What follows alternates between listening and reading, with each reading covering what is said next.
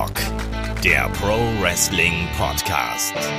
Ja, hallo und herzlich willkommen zu Headlock, dem Pro Wrestling Podcast, Ausgabe 304.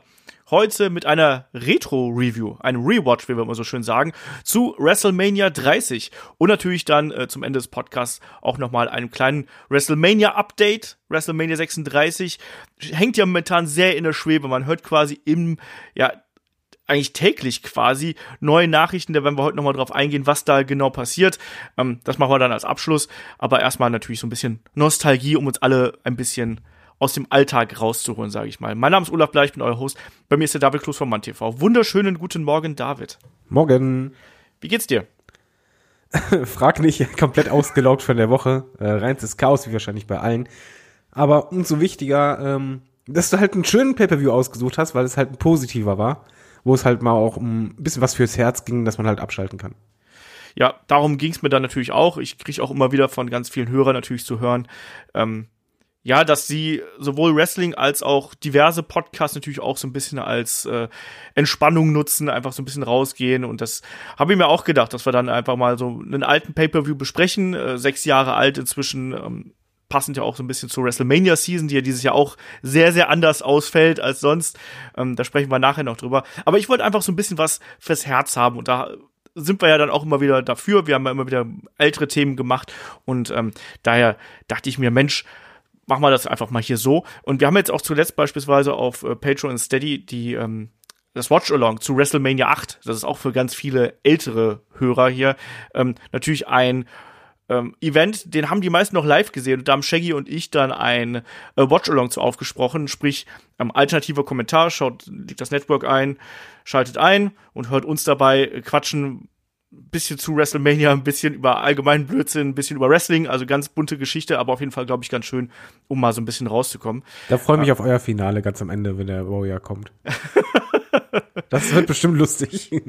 Ja, ja, ja. Ja, generell, es ist, es ist, da ist nicht alles so gut gealtert bei der Card. Also das muss man auch mal sagen, was man da so ähm, mitgenommen hat an Erinnerung, ist dann ganz oft auch sehr, sehr anders als das, was dann, ähm, ja, das ist ja weit über 25 Jahre später jetzt. Ähm, oh, hör auf, sowas zu sagen, da fühlt man sich so alt. Es ist krass, oder? Wenn du überlegst, das war, das war halt eben 92 und jetzt haben wir 2020, das ist 28 Jahre her. Ja, ich finde es auch generell immer erschreckend dann zu sehen, ah, WrestleMania jetzt 36, so, denkst, wow, ich habe mit 6 angefangen. Ja. Das ist nicht gut. Oder ist es umso besser, weil ich finde ja WrestleMania und Wrestling im Allgemeinen, das muss man auch mal sagen, nicht nur äh, WWE Wrestling, sondern eben Wrestling im Allgemeinen, hat ja auch für viele diesen Fluchtfaktor, man kann sich da so ein bisschen drin äh, fallen lassen, man kann ein bisschen auch in Nostalgie schwärmen natürlich und in Emotionen. Und deswegen habe ich WrestleMania 30 hier mal rausgepickt, ähm, weil das für mich auch wirklich nochmal so eine da habe ich sehr viele, sehr viele Erinnerungen einfach dran. Wie ist das bei dir? Was sind deine Emotionen, deine Erinnerungen an WrestleMania 30, bevor wir jetzt hier die Match-by-Match-Review angehen? Nein, ich mach mal eine Gegenfrage. Ich mach das mal andersrum. Okay. Du kennst mich doch mittlerweile echt gut. Eigentlich müsstest du ein Gespür dafür haben, was meine größte Erinnerung an den Event ist. Wahrscheinlich äh, das Opening-Segment mit Hogan, äh, The Rock und äh, Steve Austin. Genau das. Ich saß mit meiner Frau auf der Couch, wir haben das live geschaut und ich habe dieses, ja, dieses Segment bestimmt 30 oder 40 Mal geschaut, ohne Übertreibung. Ich liebe das. Als wir das damals live gesehen haben, es gab halt nichts Größeres, weil du wusstest, Hogan, schon voll cool, meine Frau Hogan-Fan, hey, klasse. Und dann plötzlich Stone Cold oh mein Gott. Und dann so Walk, oh mein Gott. Und nicht nur das, sondern dieser eine Versprecher, den ich ja auch schon mal hier gebracht habe mit dem Superblow, ähm, und damit den Silver Dome, dass, dass die das durchgezogen hatten, das ist so sympathisch. Und selbst jetzt beim Wiederangucken, ich saß da, ich habe mich zurückgelehnt, habe einfach nur gedacht, ey, diese 20 Minuten, das hättet ihr jetzt auch zwei Stunden machen können. Ich finde das so cool. Ja, das hat schon sehr viel Spaß gemacht. Ich habe mir noch mal dazu gibt's auch eine 24-Doku, so eine kurze mit knapp 30 Minuten Laufzeit. Die ist super. Die ist super. Ähm, am Anfang mit mit Connor natürlich, ähm, wo wo darüber berichtet wird, dass er sein, seine ja, seine letzte WrestleMania gewesen ist. Kurze Zeit später ist er da an, an Krebsleiden gestorben, kleiner Junge mit mit schweren Krebskrankheit. Ähm, meine meine Freundin hat das direkt zu Tränen gerührt, als sie das gesehen hat. Ähm, ja, und auch dieses Segment mit, mit, mit Hogan, The Rock und Steve Austin, das wurde da ja auch thematisiert, wo dann auch Hogan zu denen sagt, hey, Leute, ihr habt mir den Arsch gerettet mit der Art und Weise, wie ihr das gelöst habt. Und Shawn Michaels sagt, hey, das war ganz großes Entertainment. Und ich glaube, das ist eben auch das, was Wrestling ausmacht. Dieses Kreieren von Momenten, dieses Improvisieren und das Erschaffen von Gefühlen und Emotionen. Und das war, das hat hier super funktioniert. Das guckst du dir an und plötzlich wirken ja auch diese unantastbaren Figuren wirken plötzlich so greifbar, weil auch ein Hogan verspricht sich, die beiden anderen machen sich über, über ihn lustig. Das, das hat schon gepasst. Jetzt sind wir natürlich schon eigentlich viel zu weit vorgesprungen. Nein, sind wir noch nicht. Äh, weil das ist ja schon das Op Sagen wir erstmal, bevor wir zum Wrestling kommen, kommen wir erstmal zu dem Part. Man muss auch dazu sagen, dieses Segment, so eine, in der Art, werden wir nie mehr haben können. Weil es waren halt die größten Stars halt aus verschiedenen Dekaden zusammen und halt ohne Vorwarnung für dich als Publikum. Du wusstest zwar schon, Hogan ist da, aber du wusstest halt nicht, dass die anderen beiden auch noch kommen. Und alle drei zeitgleich im Ring, das ist halt was Besonderes, was man nicht wiederholen kann. Und dadurch, dass sie halt dieses, ja, Menschliche dabei hatten und halt dieses buddymäßige Spaß miteinander und Aufziehen, dadurch ist es was total Besonderes. Ich glaube, es wäre für mich immer noch groß gewesen, aber nicht so groß, wenn es halt komplett am Skript äh, lang gehangen äh, alles professionell runtergedudelt gewesen wäre, sondern halt so war das einfach was Besonderes und ich weiß wir haben das, das Segment, wir waren auf der Couch und wir haben einfach nur gedacht, boah, wenn die andere, äh, die restliche Show auch nur ansatzweise so wird, das wird einfach nur genial. Du hast da so Bock bekommen auf WrestleMania. Mega. Ja. Ähm, auch da, ähm, da merkt man auch so ein bisschen, dass die Zeit vergeht. Aus, aus heutiger Sicht, glaube ich, würde ich da nicht mehr so positiv drauf reagieren, wenn Hogan in den Ring kommt. Ich erinnere mal an letztes Jahr, da hatten wir auch einen Hogan mit Alexa Bliss. Nach dieser ganzen Rassismusgeschichte, Hogan Comeback und dann immer wieder bei Saudi-Arabien und so, das hat schon einiges kaputt gemacht. Aber ich finde hier bei WrestleMania 30, da war man noch so in dieser Übergangsphase, da hat man noch so vieles also hat man auch extrem vieles gemocht einfach. Man hat diesen Aufstieg von Daniel Bryan, obwohl der auch schon holprig gewesen ist, da hat man irgendwie mitgefiebert und war da heiß drauf. Ähm, einen Hogan, da hat man sich gefreut, dass man den wiedergesehen hat. Auch bei der Hall of Fame, wo wir dann Leute wie einen Scott Hall gesehen haben, einen Jake Roberts, natürlich auch den Ultimate Warrior. Ich finde, bei diesem Event, da schlossen sich so viele Kreise und das hat sich als, als Fan und als Beobachter sehr, sehr schön und sehr rund angefühlt, wie sich für einen Kreis gehört. Ähm, und deswegen hängt da für mich persönlich auch ganz besondere Emotionalität an. Und ich, wie gesagt, ich habe heute die 24-Doku nochmal gesehen. Da nochmal den Warrior zu sehen, auch der ist eine streitbare Persönlichkeit natürlich gewesen und ähm, rein rational betrachtet würde ich auch sagen, ah, schwierig äh, mit den Aussagen, die er mal früher über Homosexuelle und so getroffen hat aber er ist halt trotzdem noch mein Kindheitsheld. Dann ihn hier noch mal zu sehen, auch mit den mit mit Hogan noch mal zusammen und so, da da blutet dann das Herz schon noch mal so ein bisschen. Und deswegen mag ich diese WrestleMania ganz besonders und ähm, die hat einen ganz besonderen Platz bei mir im Herzen. Ja. Ja, also erstmal ist es vor allen Dingen eine WrestleMania, die sich anfühlt wie eine Jubiläums-WrestleMania. Das genau. ist halt noch mal ein ganz anderer Anspruch. Äh, zum anderen, was ich halt gemerkt habe, du guckst es heute mit anderen Augen ein bisschen oder mit anderen Emotionen, weil du halt ja. beispielsweise damals, ich weiß halt noch, ist jetzt nicht vorweggreifen, wie ein Match war oder so, damals haben meine Frau und ich gedacht, okay, das war's für den Undertaker. Mhm. Das war das letzte Match gewesen.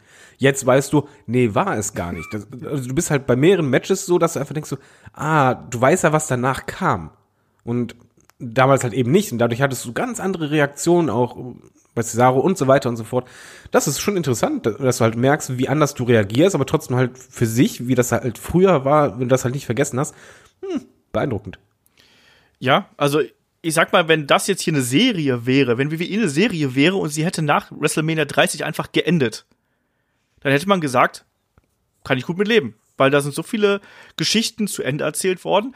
Mal mit Höhepunkten, mal mit Tiefpunkten, mal natürlich auch mit Cliffhangern. Aber da hätte man gesagt, hat gepasst. Aus, du sagst es ganz richtig, aus heutiger Sicht natürlich ist da auch so vieles, also da ist so auch so vieles kaputt gemacht worden, so viele Momente natürlich auch ja.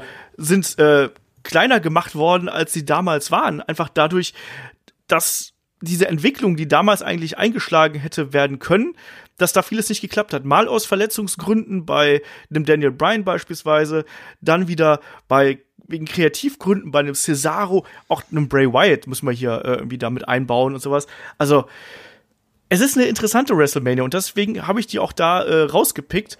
Ähm, neben den Emotionen, was hier auch für mich ganz, ganz besonders wichtig ist und den Erinnerungen an die ganze Geschichte, weil beispielsweise, da kommen wir gleich noch drauf zu sprechen, ich kann mich noch genau dran erinnern, ähm, an, die, an den Streakbruch des Undertaker.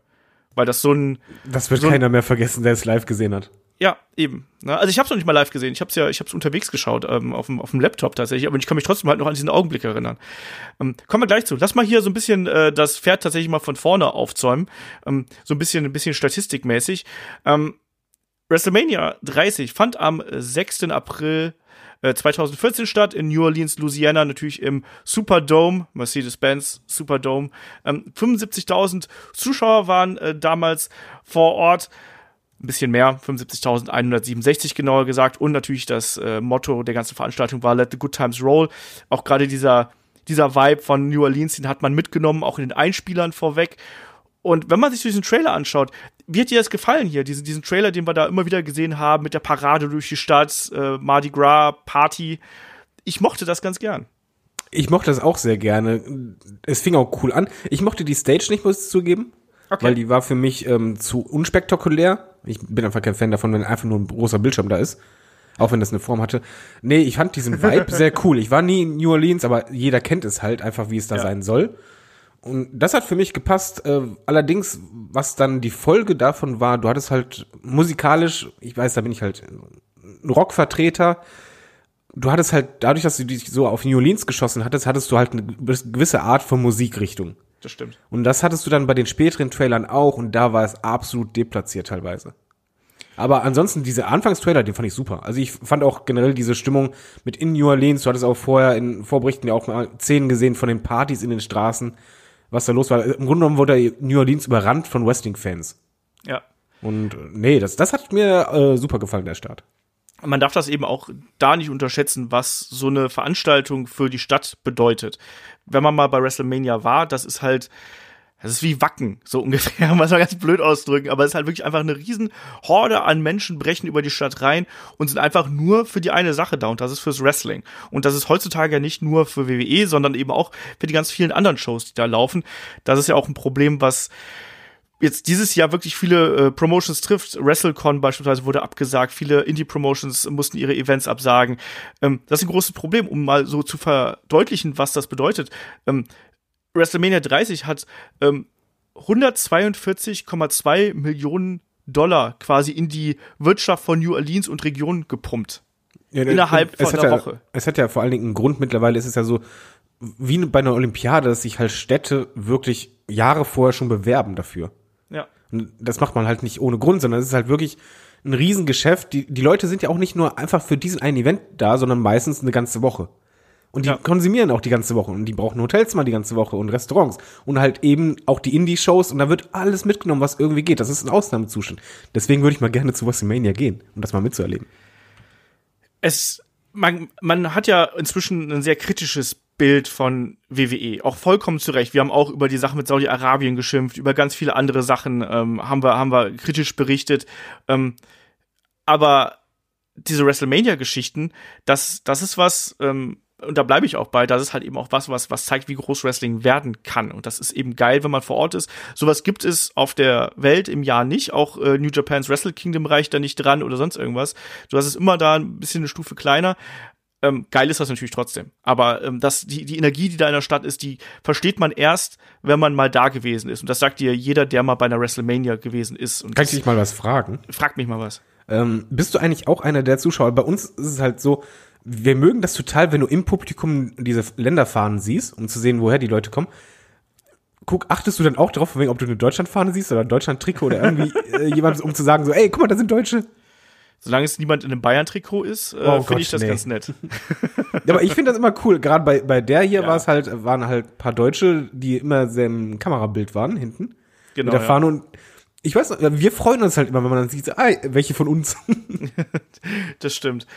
Ach ja, nee, ähm, grundsätzlich, das sieht man natürlich und das fällt einem auch auf und irgendwie freut man sich da tatsächlich auch so ein bisschen drüber und äh, es ist ja auch ein Zeichen der Zusammengehörigkeit, dass da so viele Leute aus verschiedenen Kulturen einfach da zusammenkommen und auch das ist irgendwie so, was, was man dann erfährt, wenn man vor Ort ist. Du kommst automatisch mit Wrestling-Fans ins Gespräch, weil du hast alle haben ein Ziel da und das ist Wrestling schauen und Wrestling zu zelebrieren. Das ist das Schöne an der, an der Sache und äh, auch da nicht nur, wenn man zu WWE geht, sondern auch wenn man zu den ganz vielen anderen Veranstaltungen ähm, da im Umfeld geht und das sollte man dann ja auch tun, wenn das stattfindet, um es mal so ganz äh, blöd auszudrücken. Ähm, du hast gerade schon gesagt, hier die Musik, da können wir vielleicht jetzt auch gleich mal zu Beginn drauf eingehen. Ähm, das Haupttheme war Celebrate von, von Kid Rock. Ähm, Kid Rock ja eher so, ja, inzwischen so, so, so Western Country Style fast schon. Ähm, Äh, Radiomusik, sagen wir mal so. ja, ja. Oder so. Ähm, und dann hatten wir beispielsweise ähm, bei äh, der Fehde zwischen John Cena und Bray Wyatt hatten wir, hatten wir Legacy von Eminem. Oh. Ei, ei, ich ei. ich, ich finde, das, das, das mochte ich irgendwo ganz gern. Das ist ein bisschen pomadig gewesen. Und wir hatten bei ähm, Daniel Bryan hatten wir dieses ähm, äh, Monster von Ja. Chasing Dragons, wenn ich mich nicht komplett täusche, war das damals. Ne? Das mochte ich zum Beispiel gar nicht. Aber ich, auch hier, da hat mich so ein bisschen die Emotion ein bisschen mitgenommen und das ist, dass ich das trotzdem dann irgendwo gemocht habe. Bei, Ich glaub, bei das- dir wahrscheinlich nicht. Ja, mein Problem ist, von, von den Texten her hätte es ja irgendwie gepasst. Aber die Schnitte waren eigentlich so wie halt normalerweise. Und wenn du das halt eins zu eins, diese Schnitte mit Rockmusik hinterlegt hättest, die halt anfangs so ruhiger aneinander und am Ende richtig. da, da, da. Also Ja. wie es NXT zum Beispiel oft gerne macht. Das hätte halt diesen, diesen Schlachtcharakter viel mehr unterstrichen, viel mehr gepasst. Ich hatte gerade bei äh, Cena und White, also bei Brian, Triple H, da hatte ich es massiv, bei, bei Cena und White hatte ich aber auch das Problem, wo ich einfach nur dachte, ihr, ihr spielt da gerade richtig mit Emotionen, aber dann habt ihr so eine, Anführungszeichen, Luschi-Musik, also halt eine Musik, die halt nicht so am Ende plötzlich richtig bumm macht, sondern ja, so, so Wellen schlägt. Und so sehr ich immer Trailer liebe von WWE, ich finde, das können die halt fantastisch, hat hier das gar nicht funktioniert. Weil, jetzt nicht nur, weil ich sage, alles andere als Rock ist doof, nee, das nicht, aber es war einfach, ich finde einfach, Rockiges passt in dem Moment. Und gerade wenn du halt eine Feder hast, die halt intensiv ist, bei Daniel Bryan ist es ja halt einfach so, da geht's um dieses Kämpfen gegen alle und dann dieses Verbissen und wie viel da passiert ist, wie oft er halt auf die, ja, Ruhrpott-mäßig auf die Fresse bekommen hat. Dazu halt richtig derbe Musik, wo, der, wo man dann halt auch am Ende diese äh, Situation sieht, dass er sich durchkämpft, beißen muss und das hätte einfach mehr ausgemacht für mich. Ja, kann ich, kann ich durchaus verstehen. Also von dem Monster-Song war ich auch nie so der größte Freund. Der war mir ein bisschen zu, zu glatt irgendwie. Also das, das war mir auch nicht emotional genug. Das hat mich da irgendwie nicht mit, äh, mit, mit reingeholt. Kann ich vollkommen äh, verstehen. Sollen wir dann hier mal äh, starten mit der, mit der Review von den Matches? Weil- ja, können wir gerne machen, weil da gibt's doch direkt bei dem ersten Match was Lustiges. Ähm, genau, wir starten natürlich da wie immer in der Kickoff-Show, ähm, wie sich das gehört. Und da gab es einen äh, Fatal Four-Way Tag Team Elimination Match. Ähm, da war sehr viel Lustiges dabei. Also auch so charaktermäßig, muss ich mal so erwähnen. Schon Ähm, beim Entrance. ja, ja, eben. Ähm, wir, also wir haben die, die Champions, die Usos dabei und sie treten an gegen die Los Matadors, gegen die Real Americans und gegen Rybacksel. Ähm, wer sich noch an das Team erinnern kann. So, sag, sag du erstmal zuerst, was du lustig fandest. Ähm, bei The Real Americans ist es halt ganz toll, wenn Sepp Coulter, ähm, da da merkst du halt, wie, wie sich Zeiten ändern können in dieser kurzer Zeit. Richtig ein abledert, heelmäßig wegen, ja, ähm, ihr Leute seid da hier über unsere Grenzen illegalerweise geklettert und sonst was, um zu uns zu kommen, was du halt in Zeiten von Trump, was das eine ganz andere Wirkung hätte und, und zwar richtig heelisch auch wäre, denke ich zumindest mal. Je nachdem, wo du bist in Amerika. Aber Oder es ist, du bist, aber es ist auch, ja, aber es ist auf jeden Fall eine ne Aussage, die, glaube ich, WWE heute vielleicht nicht mehr unbedingt treffen würde in einem Gimmick. Und hier haut er das raus und dann so, ja, steht gefälligst auf und jetzt sagt mir mir We the People. Und eigentlich müsstest du buhen, aber das ganze Stadion, We the People, das hatte so eine Situationskomik, einfach weil du es halt heute siehst mit, mit anderen Augen. Ich musste da lachen. Ja. Es gab einige Sachen, über die ich lachen musste. Also Rybacksel als Tag-Team finde ich schon eh schon zum Lachen irgendwo. Oh ja. Ähm, und dieses äh, und und die und die Matadoren hier, ne, die äh, beiden Colons, ne, Primo und Epico, äh, Entschuldigung, Diego und Fernando. Übrigens wusste jemals jemand, dass die beiden diese Namen haben. Ich weiß es nicht. Nein. Aber wie viel Zeit dieses Intro hat, oder? Und vor allen Dingen alle, alle Scheinwerfer aus und denkst du voll das große Intro äh, jetzt in Kickoff-Show und dann für wen und dann Los Matadores. Äh, so. ja, schade, funktioniert halt gar nicht. Im Gegensatz dazu dann die Usos kommen normal raus. So, also halt ihren normalen Entrance mit den damals diesen Hacker-Dance am Anfang. Und da hat das halt super funktioniert. Da war nichts Großes notwendig, sondern einfach, das fand ich irgendwie beeindruckend, dass sie halt ohne große Mikrofone es schafften, dass die Leute da wirklich dieses U so mitgemacht haben.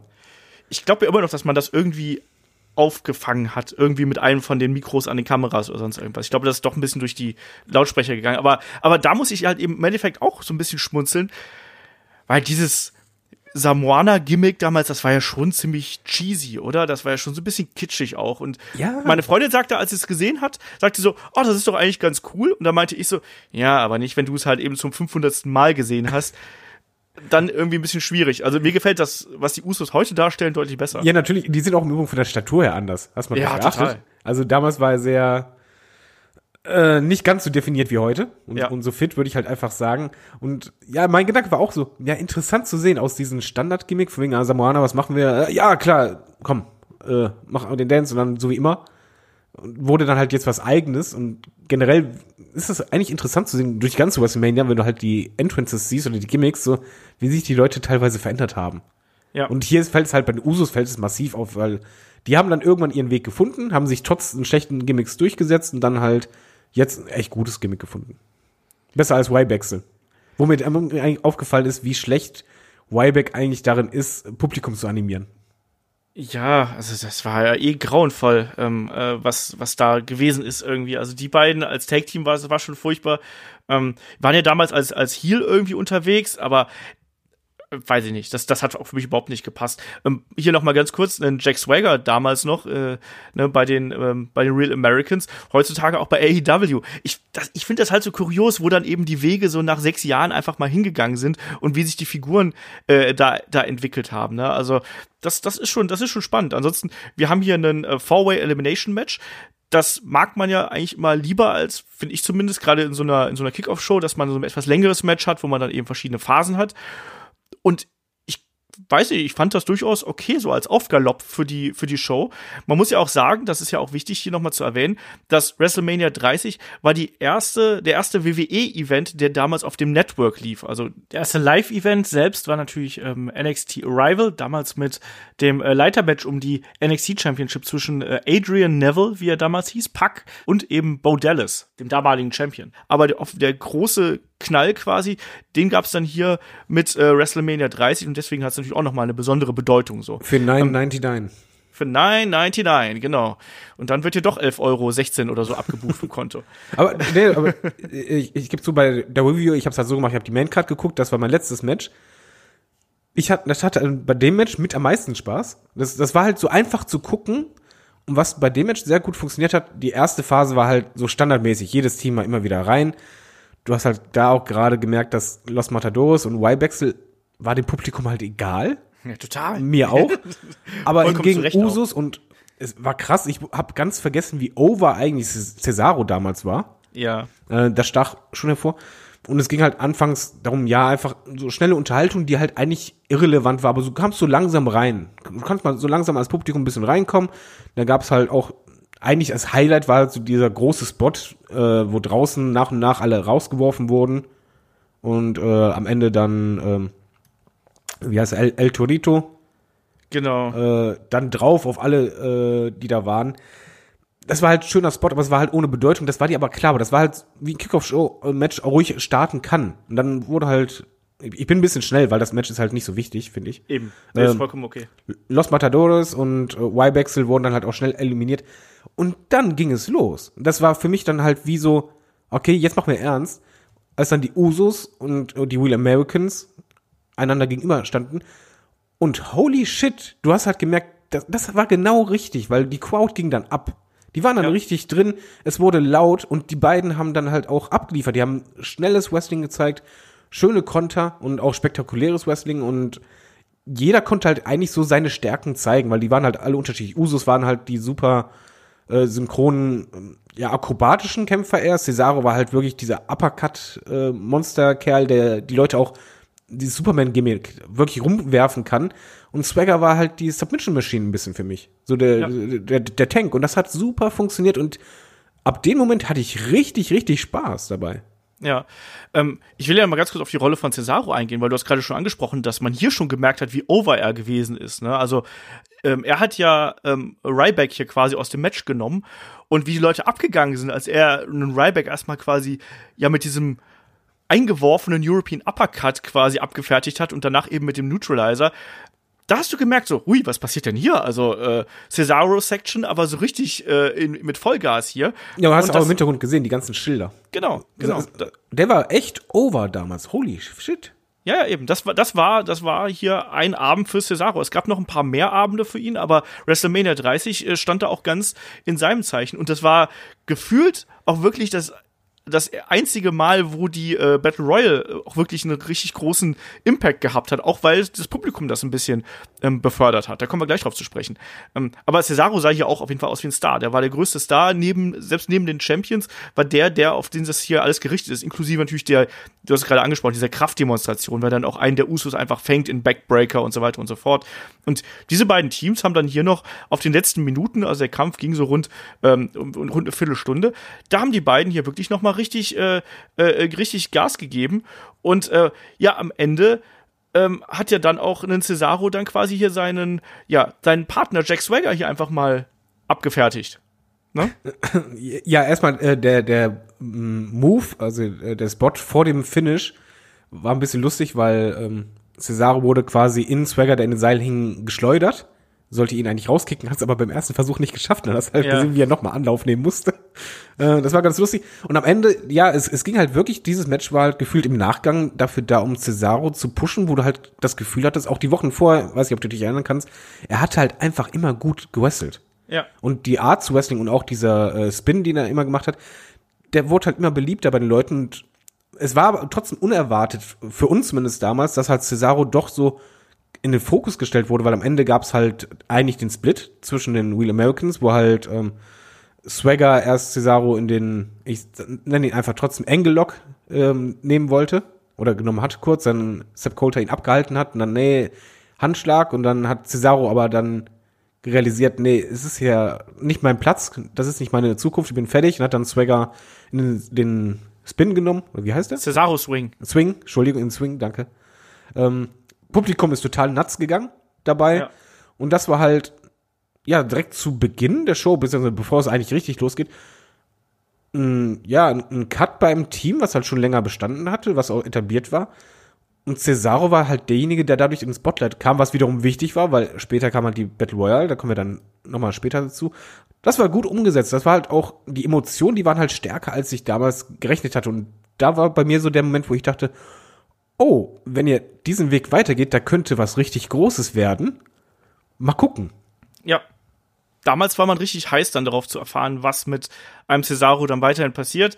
Kommen wir gleich noch drauf zu sprechen. Und man hat hier quasi auch das genutzt, also man hat die Kickoff-Show hier quasi genutzt, um dann eine Geschichte in der Main-Show weiter zu erzählen und dann eben äh, diesen Schwung, ne, passend zum Cesaro-Swing, den ein Cesaro hier aufgenommen hat, den hat man später noch mal in der äh, Main-Show verbraten und hat den da auch ausgenutzt. Deswegen da alles richtig gemacht und damit startete dann auch ähm, ne, nach einem kurzen Videos und all dem, was irgendwie zu WrestleMania zugehört, Feuerwerk und so weiter und so fort, startete dann hier eben auch äh, die Hauptcard von WrestleMania. Und wir haben es gerade schon angesprochen, das startete ja dann mit einem Hulk Hogan als Host, der ja ja offensichtlich so ein bisschen lose ähm, Stichworte bekommen hat, dass er über WrestleMania Moments erzählen sollte. Ähm, und natürlich dann äh, geht's um äh, WrestleMania 3, es geht um WrestleMania 1 natürlich auch, da soll es ja im späteren Verlauf auch noch ein Segment geben. Und den berüchtigten ähm, Silverdome und Superdome-Versprecher. Wir haben es eigentlich, glaube ich, gerade eben schon alles gesagt. Oder Es gab noch, was weiteren Botches. Äh, Im Übrigen gab es noch einen weiteren Botch, und zwar von Stone Cold, der dann irgendwann anfing, die WrestleManias aufzulisten, wo Hulk Hogan dabei war. Ja, ja. Hat nur den Fehler gemacht, WrestleMania 10 aufzulisten. Ja, da habe ich auch äh, schmunzeln müssen. Ähm, ansonsten war das hier richtig geil. Ich meine, das war im Endeffekt einfach nur ein Crowdpleaser, aber der hat hier bei den Leuten so gut funktioniert. Und ich weiß, als ich bei WrestleMania 20 gewesen bin und ich habe mir da so gewünscht, das klingt total banal aus heutiger Zeit, aber ich habe mir so gewünscht, da auch noch mal einen Hulk Hogan zu sehen. Und dass man so diesen Moment hat, dass man die großen Stars von der Vergangenheit noch mal sieht, weil das gehört ja auch irgendwo dazu, wenn man zu so einem Event fährt. Und das hab, das, das das fand ich damals wirklich schade. Und wenn du, glaube ich, als Fan dann in der Halle bist und du hast dann ähm, sowas, ähm, dann, dann, dann gehst du auch glücklich in die Veranstaltung rein, du hast richtig Bock da drauf. Das war, Selbst als Zuschauer. Entschuldigung, da, da, da Ja. ich jetzt mal eiskalt rein, weil ich weiß noch genau, wie unsere Emotionen waren. Als Hogan rauskam, so, hey, cool. Dann, Ho, äh, dann äh, Stone Cold dann richtig, oh mein Gott, Stone Cold ist da, Stone Cold ist da. Das war halt schon mega und du dachtest, ja, okay, jetzt kommt zur Konfrontation, wurde ja so ein bisschen angeteasert, äh, von wegen, ah, wäre ja cool, vielleicht ein Stunner. Dann kam die Musik von The Walk und meine Frau ist ausgerastet. Ja. Und ich auch, weil wir einfach beide dachten, der ist wirklich da? Alle drei? Und dieses unwirklich, weil einfach diese alle drei zusammen, nein, das kann nicht sein. Du hast auch bei der Crowd gemerkt, wie die Leute die Hände über dem Kopf zusammengeschlagen haben. Einfach so, oh mein Gott, wie geil ist das denn? Wo du einfach als Fan, wie du jetzt halt, du gehst zu einer Jubiläums-WrestleMania, du erhoffst dir ja vieles. Aber ich glaube, in dem hast, haben alle mehr bekommen, als sie erwartet haben. Ja. Und das tat so gut. Und wie gesagt, ich habe am Ende, am Ende auf die Zeit geschaut, habe einfach nur gedacht, wow, das war so langes äh, Segment. Das hätte sogar noch länger gehen können. Ich habe einfach gerade so Bock auf alles. Bin gut gelaunt. Danke. Ja, der perfekte Anheizer, wirklich für so eine Show. Muss man einfach sagen. Du hast dann, wie du gerade richtig gesagt hast, Bock auf alles.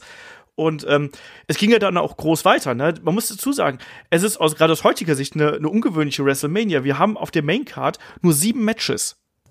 Oh ja, das ist so gut. Die, die meisten davon waren relativ lang natürlich auch. Also ähm, fast alle, also die, die wichtigeren Matches ähm, hatten mindestens 10 Minuten, sogar vier der Matches waren über 20 Minuten. Ähm, aber es waren eben nur sieben Matches. Und das äh, hat dann auch teilweise natürlich der, der Bedeutung der Matches so ein bisschen, ähm, also gut getan einfach, weil jedes Match hatte irgendwie einen Sinn auf der Karte und man hatte auch nicht das Gefühl, da, dass irgendwie, ja, man muss jetzt zwangsläufig nochmal drei Four-Way-Dances und äh, zwei Three-Way-Dances und noch eine Battle Royale, die wir auch gehabt haben, aber auch die hatte einen Sinn gehabt, dass man es alles auf die Karte packen müsste, damit jeder irgendwie gezeigt werden kann, sondern hier war es dann auch so, dass dann auch manche Wrestler eben bei WrestleMania nicht dabei Ja, gewesen sind. war das für dich eigentlich auch ein bisschen komisch? Ich meine, das sind ja nur ein paar Jahre. Ist ja jetzt nicht so, dass WrestleMania 30, 20 Jahre her ist. Aber ich habe mich auch gewundert. Also ich, ich hatte die Karte nicht mehr im Kopf. Ich wusste klar noch die großen Matches, aber dann beim Angucken gucke ich dann so, oh, das sind ja gar nicht so viele Matches. Ja, ja. Und das war total komisch, weil du einfach mittlerweile so dran gewöhnt bist, ja, nee, nee da kommen dann 14, 15 Matches. Du wirst vollgeballert ohne Ende, aber hier so, nee, gar nicht. Und das kam dir irgendwie so, so wenig vor, aber im Nachhinein denkst du, genau richtig. Auch von der Länge, Ja. ich nehme es schon mal vorweg. Ich hatte echt dieses Gefühl, als ich dann das Ganze angeschaut habe äh, als Vorbereitung, wo ich einfach nur dachte, ja, das ist genau die richtige Länge. Das, du, du hast halt bei der Crowd am Ende auch gemerkt, du bist da schon ab vier Stunden, fängst halt an, echt ein bisschen ausgepowert zu sein. Aber da, das ist so die richtige Grenze. Als Zuschauer kannst du das gut machen. Und dieses, diese weiteren Stunden, die jetzt im Laufe der Jahre immer mehr hinzukamen, das ist halt einfach zu viel. Aber hier war wirklich so genau die richtige Länge, Jubiläum, alles richtig gemacht. Die Card ist klug gemacht, so auch vom Ablauf her fand ich die sehr klug gewählt im Übrigen.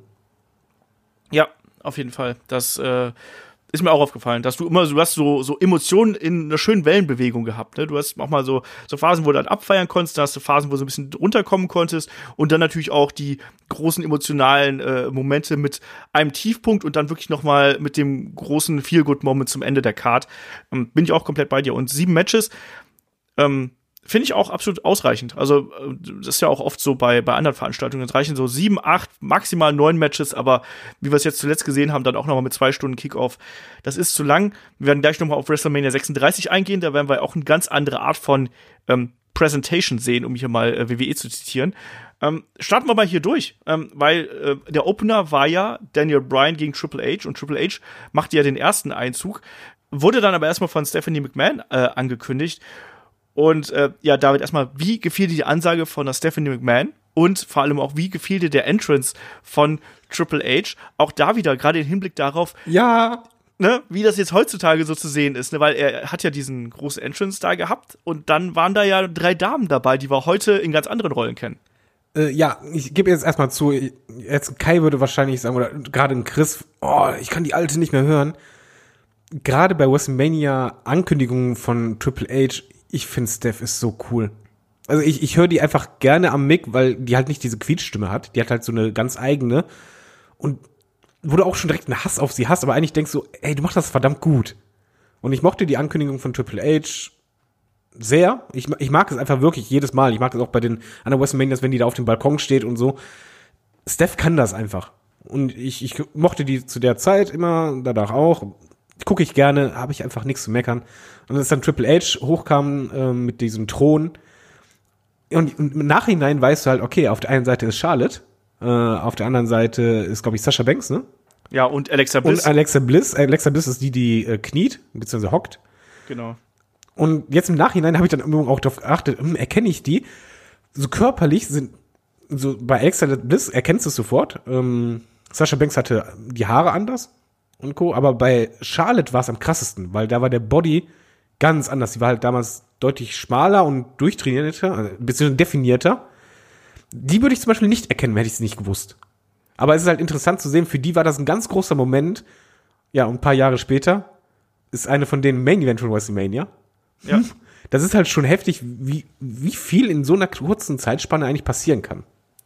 Auch da Verweis auf die äh, 24-Doku, wenn du dann die drei Frauen nochmal siehst, die kommen dann an der Halle an und äh, sprechen auch nochmal drüber, was das ihnen bedeutet und so. Die waren ja da noch bei NXT. Ähm, eine Charlotte erkennst du fast nicht wieder. Also die ist auch vom, vom Body, also vom Gesicht her so anders. Ähm, das ist schon, das ist schon kurios und worüber die, die drei sich dann auch Gedanken machen. Also Alexa, Bliss beispielsweise nimmt der Triple H dann diesen, ähm, diesen Kelch ab. Ja, ja. Also sagt sie im Vorfeld so, ja, ich habe ein bisschen Schiss gehabt, so äh, nach dem Motto, das, das war dunkel und ne, nicht, nicht, dass da was passiert. Ich bin super nervös gewesen und nach dem Match ist dann äh, Triple H auch nochmal zu den dreien gegangen und hat dann gesagt, so, ähm, ihr habt jetzt einen ersten Vorgeschmack bekommen. Das war euer erstes Rodeo, aber es wird nicht das letzte sein. Und das fand ich dann auch irgendwie ganz schön irgendwo. Äh, Für die, warte, dieser kleine Moment kann für manche halt ein sehr, sehr großer einfach auch sein. Ein sehr wichtiger Moment auch. Wo du Ja. einfach auch ein bisschen, ja, wie soll man sagen, so, so angefixt wirst, vor so einer Crowd einfach zu performen. Und Genau. ähm, ich mochte im Übrigen immer, ich mag Triple H Matches mittlerweile gar nicht mehr. Äh, auch schon einige Jahre vorher schon nicht mehr. Aber was ich bei WrestleMania immer mochte und was bei uns halt auch immer da war, wir wussten, wenn Triple H jetzt kommt, gibt's irgendwie einen coolen Entrance. Und Ja. auch wenn er nicht im Main Event ist, aber er hat halt immer einen besonderen Entrance und ich mochte das hier auch schon wieder. Ich mag es auch immer diesen Übergang zwischen irgendwas, was vorher passiert und dann kommt irgendwann Time is to play the game. Ja. Und dann einfach nur bumm. Und das ist genau das, was ich halt als Fan sehen möchte. Ich musste zugegebenermaßen auch bei der Maske, die Triple H getragen hat, so ein bisschen an dich denken, weil wir kennen deine Affinität zu Totenköpfen. Ja, ja, ich mag das. Da, vor allen Dingen nicht nur Totenköpfe, ich bin auch ein riesen He-Man-Fan immer gewesen. Und das hat halt schon, ich mag dieses martialische und generell, wenn er einen Skull irgendwo hat, ich mag es auch, wenn er eine Kette hat, wo diese Schädel dran sind. Das gefällt mir und äh, vor allen Dingen, es passt halt nicht zu jedem Wrestler, aber ich finde Triple H hat halt etwas, der könnte auch einen Conan der Barbar mitspielen. Ja, absolut. Daran ist ja angelehnt. Genau, und da, da passt es halt einfach und es wirkt halt nicht deplatziert oder lächerlich, sondern einfach verdammt cool. Ja. Ich finde, das passt ja auch. Und der hat ja dann auch äh, erklärt so ein bisschen, das ging darum, hier auch quasi für WrestleMania so eine Art ähm, Alter Ego, also eine, eine zweite Persönlichkeit für eine Triple H zu kreieren und auch eben mit diesen Special Entrances, weil das zieht sich ja durch, beispielsweise bei seinem Match gegen ähm, John Cena gab's das ja auch schon, da hat er ja noch mehr wie Conan der Barbar ausgesehen, ne, wo er auf diesen Thron reingekommen ist und da so draufgehangen hat irgendwo mit äh, auch dem, dem Kreuz und mit der mit Pelz und sowas. Ähm, das war das gehört tatsächlich so ein bisschen dazu. Wir haben es dann später auch gesehen, gut, ob man dann so ein Motorrad haben muss, mit dem man dann zum Ring kommt. Doch, ist cool, alles cool. Aber was das mir hier gefallen albern. hat, was mir hier halt gefallen hat, ist einfach auch dieses, es hat ja auch eine gewisse Arroganz, die es ausstrahlt. Du Ja, sitzt auf natürlich. dem Thron, bist umringt von hübschen Frauen, die halb nackt sind. Das ist halt einfach schon eine Wirkung. Dann kommt Daniel Bryan raus, kein Special Entrance, einfach nur die Musik und Yes Chance. Ja, Und das, diesen Kontrast, der ist halt wichtig. Daniel Bryan durfte in diesem Moment keinen Special Entrance haben, sondern es war wichtig, ich bin ja der Normalo. genau. Ich bin einer von denen. Ich bin vom Genau. Volk gemacht worden quasi. Und die sind mein Entrance eigentlich. Die machen mich besonders. Ich brauche keine, wie du schon gesagt hast, ich brauche keine Frauen, ich brauche kein Feuerwerk, ich brauche kein Pump, kein Gloria. Pomp heißt es, nicht Pump. Ähm, Ja, mir ja. reicht das vollkommen, wenn die hier alle Yes schreien. Hier möchte ich noch einmal erwähnen, das mache ich in jedem Retro-Podcast, dass ich bevorzuge bei WrestleMania, wenn es eine Halle äh, ist, beziehungsweise ein Stadion mit Dach. Und hier war das sehr schöne, ähm, der Innenraum war so gewählt vom Kamerawinkel, dass du einen sehr schönen Weitwinkel hattest, wenn du den Ring frontal gesehen hattest und diese Yes-Chance durch diesen Winkel, wenn, du, wenn der Winkel ein bisschen zu hoch gewesen wäre, hättest du halt die Abstände zwischen Leuten gesehen. Aber so war das wie eine große Masse und diese Yes-Bewegungen von den Händen sahen aus wie Wellen. Und das war halt der einzige Event, wo das halt so krass war. Ja. Richtig. So, kommen wir mal zum Match hier. Jawohl. Ähm, die Geschichte war ja im Vorfeld, dass ein Daniel Bryan schon angeschlagen durch die ganzen Attacken hier äh, in das Match reingeht. Ähm, ein Triple H, ja, du hast die Arroganz angesprochen, die zeigte sich ja auch gleich zu Beginn, ne, wenn dann Triple H ihm dann hier noch die Hand hinhält nach all dem, was er ihm angetan hat, so, na komm, ist doch alles cool, wir bringen das jetzt schnell hinter uns und schütteln uns die Hand und so und Daniel Bryan kickt ja sofort die Hand weg, dann gibt's einen Einroller. Ähm, was ich dann sehr mochte, natürlich hier, weil ich da immer ein großer Freund von bin, war die Art und Weise, wie man hier eine, diese Verletzung von Daniel Bryan mit in das Match integriert hat, weil er wird natürlich hier auf der einen Seite als der große Kämpfer dargestellt, aber auch jemand, der bereit ist zu leiden, um es einfach mal so auszudrücken. Und das zieht sich ja dann hier, hier fort. Also diese ähm, äh, Zähigkeit setzt, zeigt er ja beispielsweise dann, als es, als es ähm, nach draußen geht, wo er dann wirklich auch diesen, diesen Dive nach draußen zeigt, über den, also quasi von, von dem Turnbuckle mit dem Flip nach draußen, wo er auch echt hart landet. Und dann gibt's diesen ähm, ja, Armbreaker quasi auf den Tisch draußen. Ähm, wie hat dir diese ganze Phase gefallen, wo dann auch ein Triple H am, äh, am Drücker gewesen ist und den Arm und den Rücken und die Rippen bearbeitet hat? Ähm, Daniel Bryan war ja schwer bandagiert, um es mal so auszudrücken. Der Stephanie McMahon schreit ihm dann immer wieder entgegen, you're a B-Plus-Player at best. Ähm, wie hat dir das gefallen? Mm, super. Ich musste im Übrigen die ganze Zeit an Bret Hart bei King of Swing denken, wo sich auch eine Verletzung durchgezogen hat. Ja. Durch ein Event. Hier war es halt ähnlich. Äh, ich mag generell, wenn beim Wrestling eine Story erzählt wird. Und gerade in Triple H ist halt für mich auch zu dem Zeitpunkt keiner gewesen, der halt diese super geilen Matches abliefert, aber der eine Story erzählen kann. Und das ja. konnte er immer. Und das war eben hier das Plus. Wrestlerisch gesehen fand ich den Anfang so, hm, okay. Die Story war aber sehr, sehr gut. Das war eben genau dieses Dominante, immer wenn halt Daniel Bryan diese eher, wilden Moves gezeigt hat oder halt eher stürmisch agiert hat, von wegen, ja, ich, ich kann halt mich weiter durchsetzen. Es wirkte ein bisschen so wie so Schulhof, wo halt ein Kleiner gegen so einen Großen äh, sich messen will und der Große die ganze Zeit einfach so ganz cool bleibt und der andere wird immer wütender. Und ja. äh, hier reichten halt immer auch einzelne Aktionen und Triple H hat halt gerade diese harten Aktionen gezeigt. Ich fand Steph üb übrigens fantastisch in dem Match, weil das war halt wichtig, dieses immer wieder drauf einregen, auch dieses Provozieren. Es ging ja auch Triple H darum, dieses ähm, ja, lächerlich machen. Dieses halt klarstellen, mhm. von wegen, du spielst gar nicht in meiner Liga, Jung. Und ich zeig dir das jedes Mal aufs Neue. Ich fand das super und vor allen Dingen, es sorgt halt dafür, dass du als Fan einfach realisierst, okay, es werden immer die gleichen Bereiche attackiert. Gerade wegen den finnischen Moves von äh, den beiden, beziehungsweise den äh, Aufgabegriff, ist es dann vielleicht später von Bedeutung und, ah, oh, shit, er muss da irgendwie trotzdem durch und das Handicap, was er hat, wird halt immer größer im ja. Match verlaufen. Das fand ich gut. Es war halt wrestlerisch wirklich nicht toll. Also ich hätte jetzt, würde jetzt nicht sagen, ja, der Anfang fantastisch, aber es war halt der An Anfang oder beziehungsweise die Einleitung dafür, was später kommt. Genau.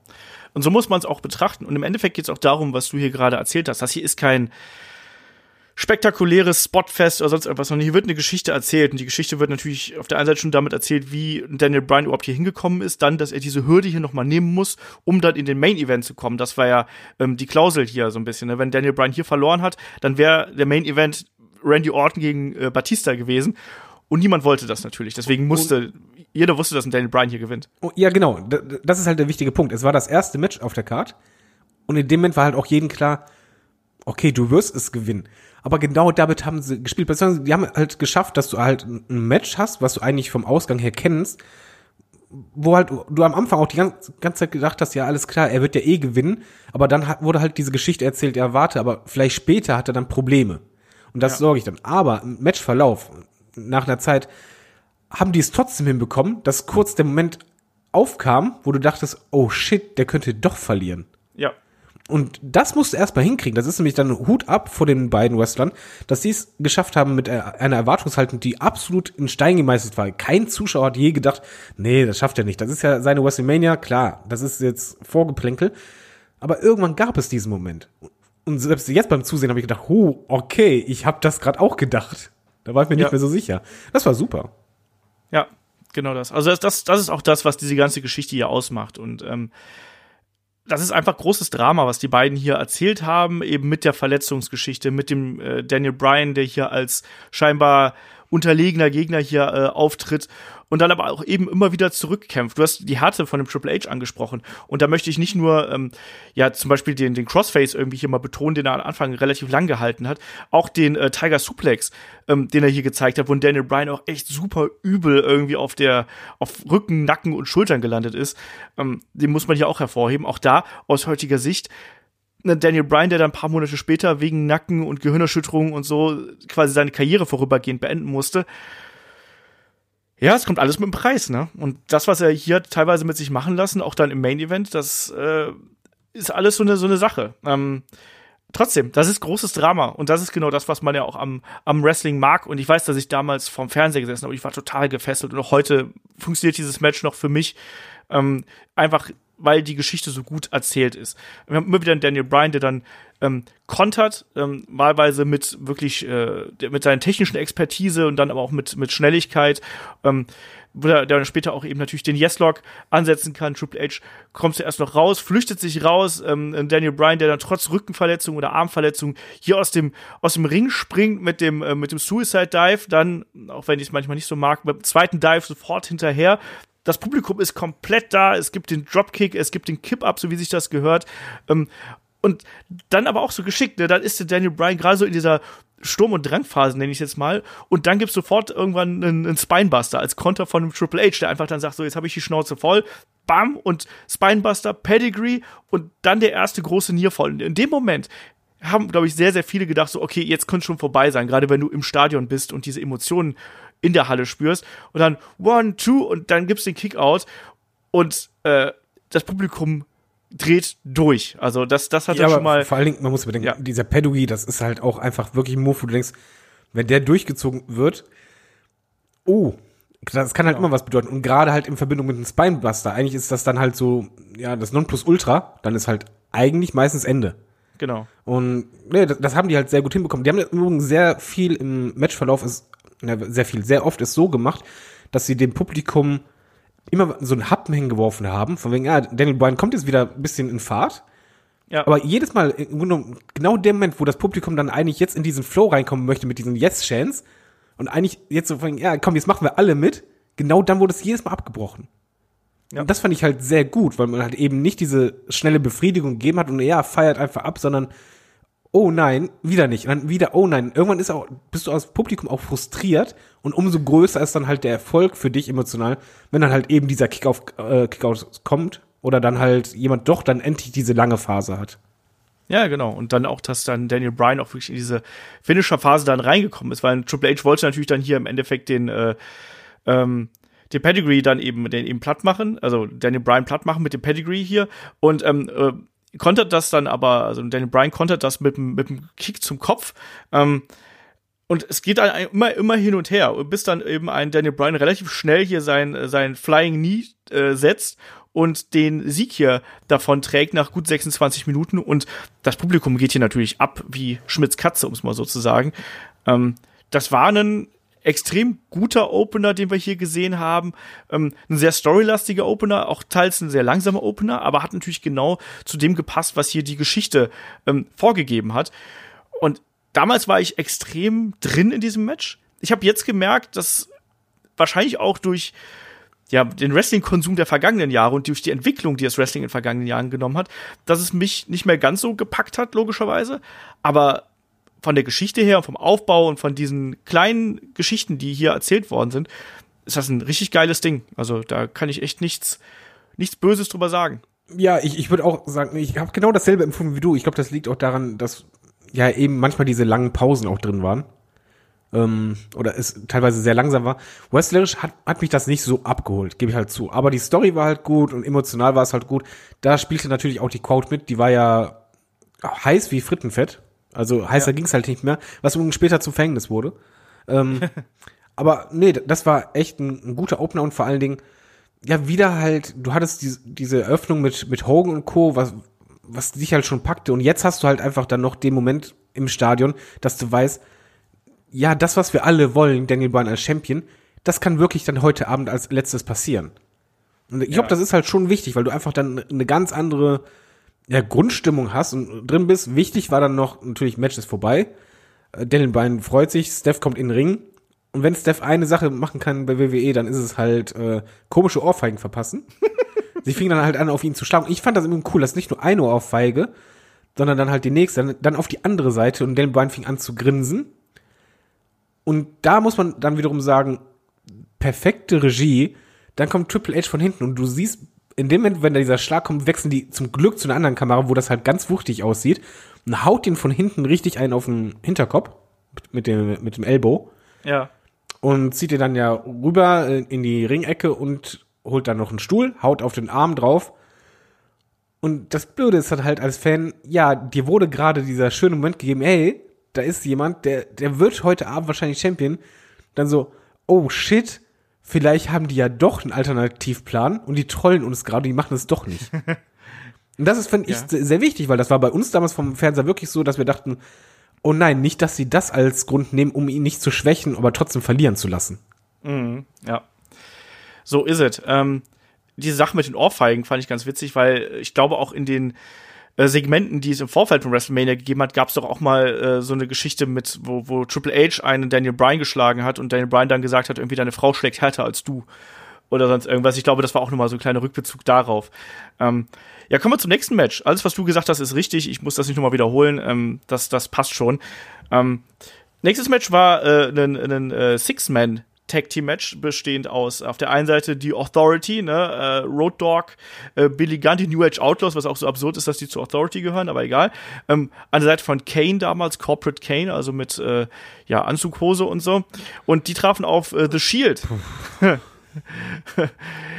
ich sag mal, ähm, das hat hier einfach nur den, den Grund gehabt, dass The Shield einen Spot bekommen haben, dass diese Geschichte ähm, zwischen Authority und Shield noch mal ein bisschen fortgesetzt worden ist, was ja dann später im äh, Turn eines Seth Rollins ähm, äh, münden sollte. In der Folge fehlte ja dann The Shield noch bei ähm, Extreme Rules und ich glaube Payback war es noch weiter gegen Evolution und dann ja im Vorfeld äh, von Money in the Bank ist ja dann Seth Rollins hier geturnt gegen seine Shield-Kumpanen und hat sich dann den Money in the Bank Koffer geholt. Also die restliche Zeit äh, oder die restliche Geschichte kennen wir natürlich.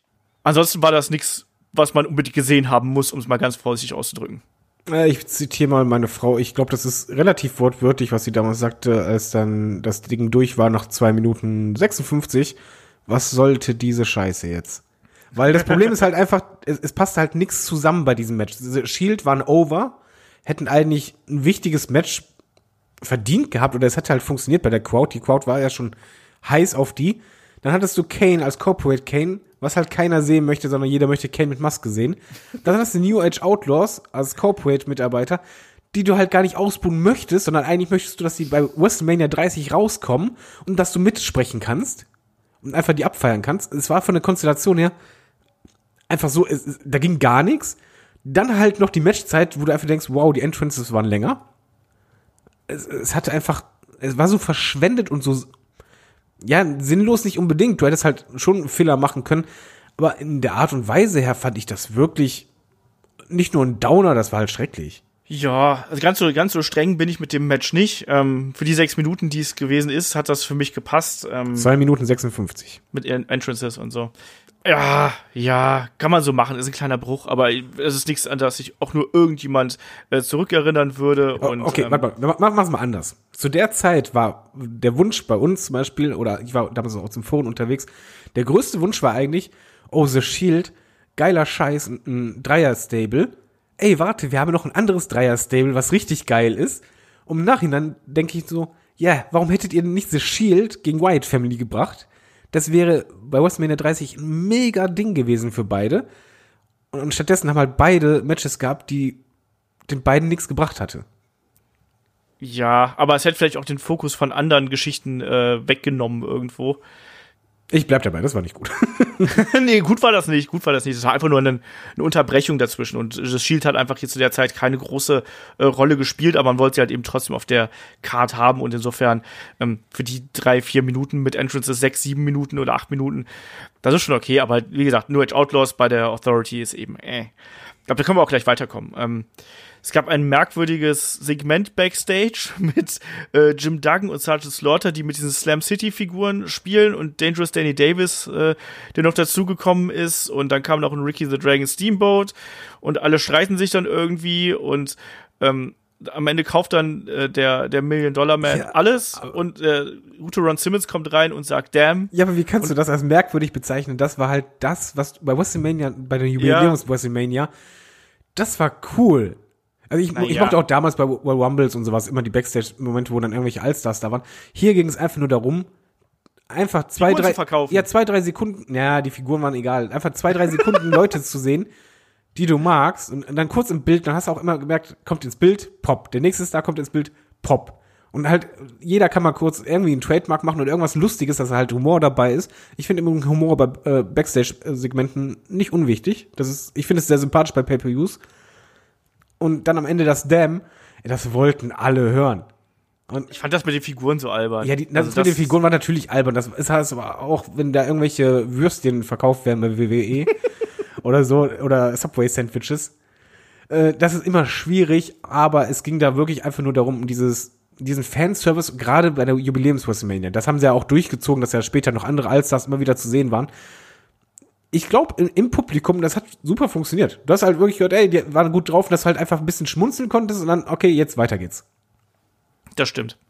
Das stimmt. Also daran scheitert jetzt auch nicht mein WrestleMania-Urteil hier. Ich fand es trotzdem merkwürdig mit den Figuren. Naja. Promotional oh. äh, Dings und so. Ähm, wir haben das als nächstes den äh, äh, die Andre the Giant Memorial Battle Royal hier. Es gab nur zwei äh, Entrances, die quasi hier äh, gezeigt worden sind. Das war der von Big Show und von Sheamus.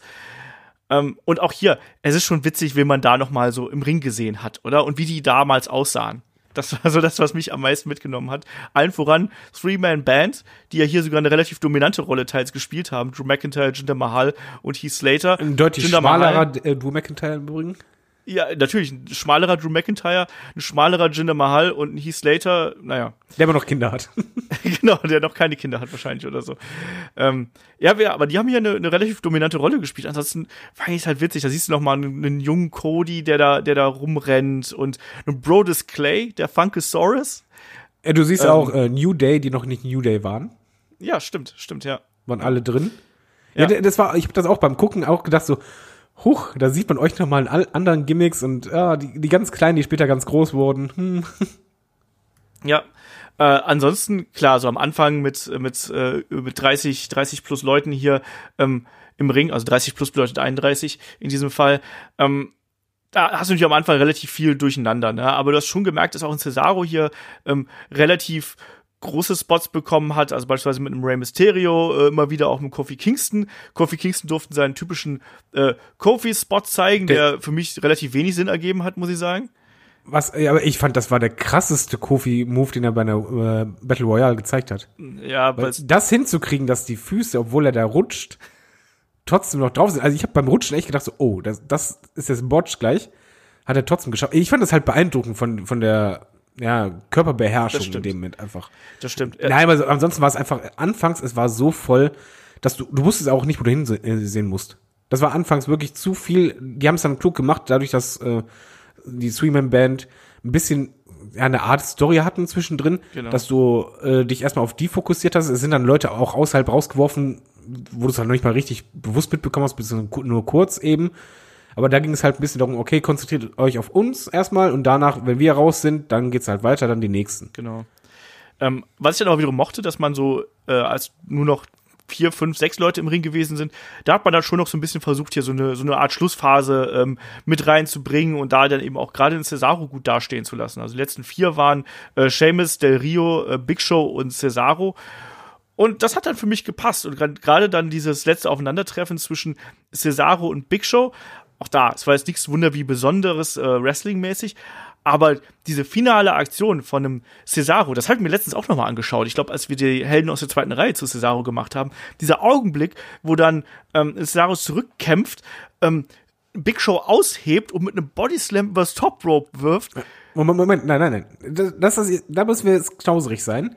Der Moment des, des Hochhebens war schon ganz nett aber wenn du auf die Quote achtest, dass der dann zwei, drei Schritte gegangen ja, ja, natürlich. ist.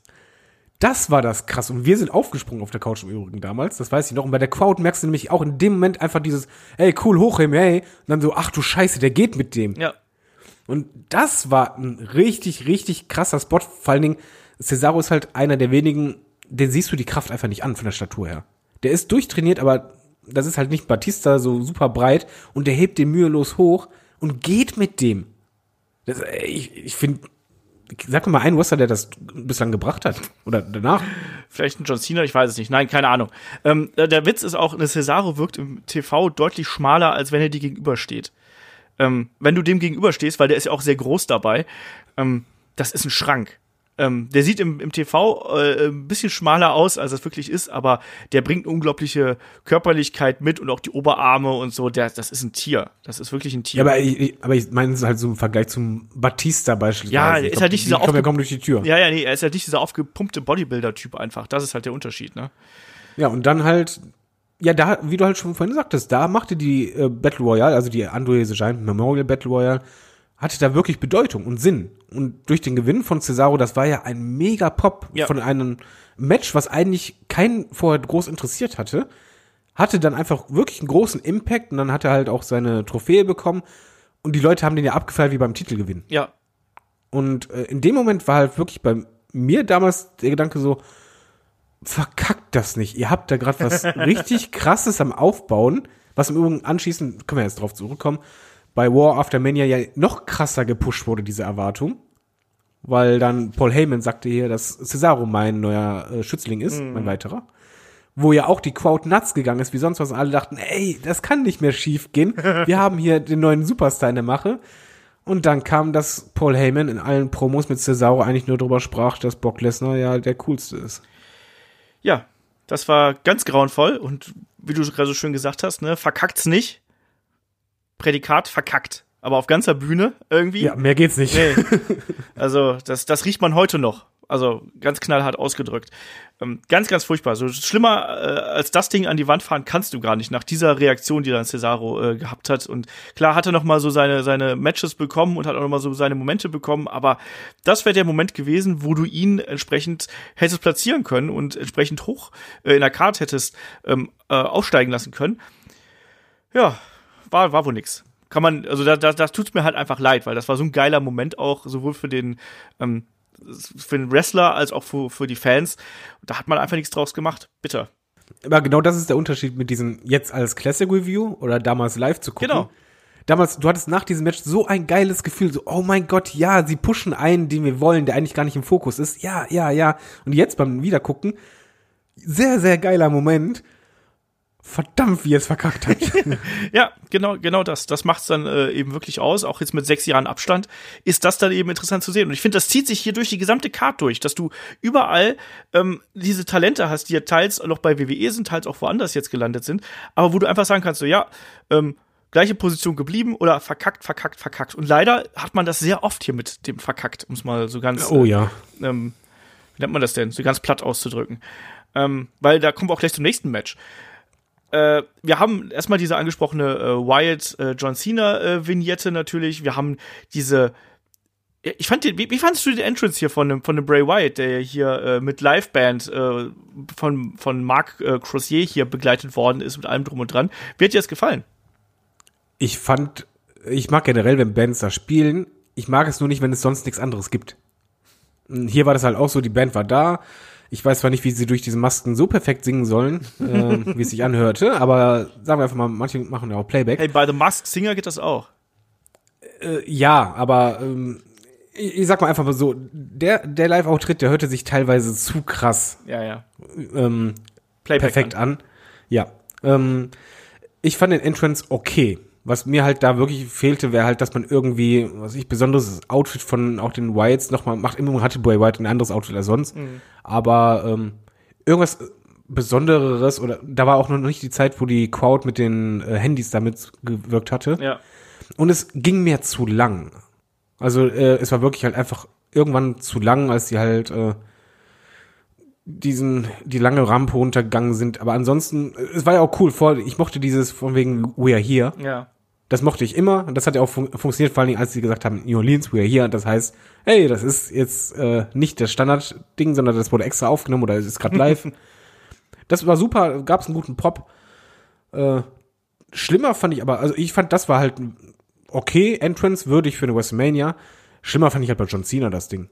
Weil eigentlich ein John Cena, jemand, der halt geile Special Entrances hatte, kommt hier einfach mal raus. Ja.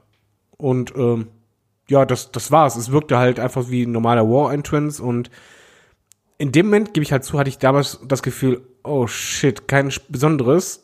Dann ist das auch nicht besonders wichtig, das Match. Oh scheiße, ich weiß, wer gewinnt. Und wenn man halt ehrlich ist, es war halt auch die Zeit, wo Cena halt auch nicht mehr so beliebt war. Way White war jemand, wo du einfach dachtest, die Matches ja, ich sag's mal einfach ehrlich, ich mochte die Matches von Bray Wyatt noch nie.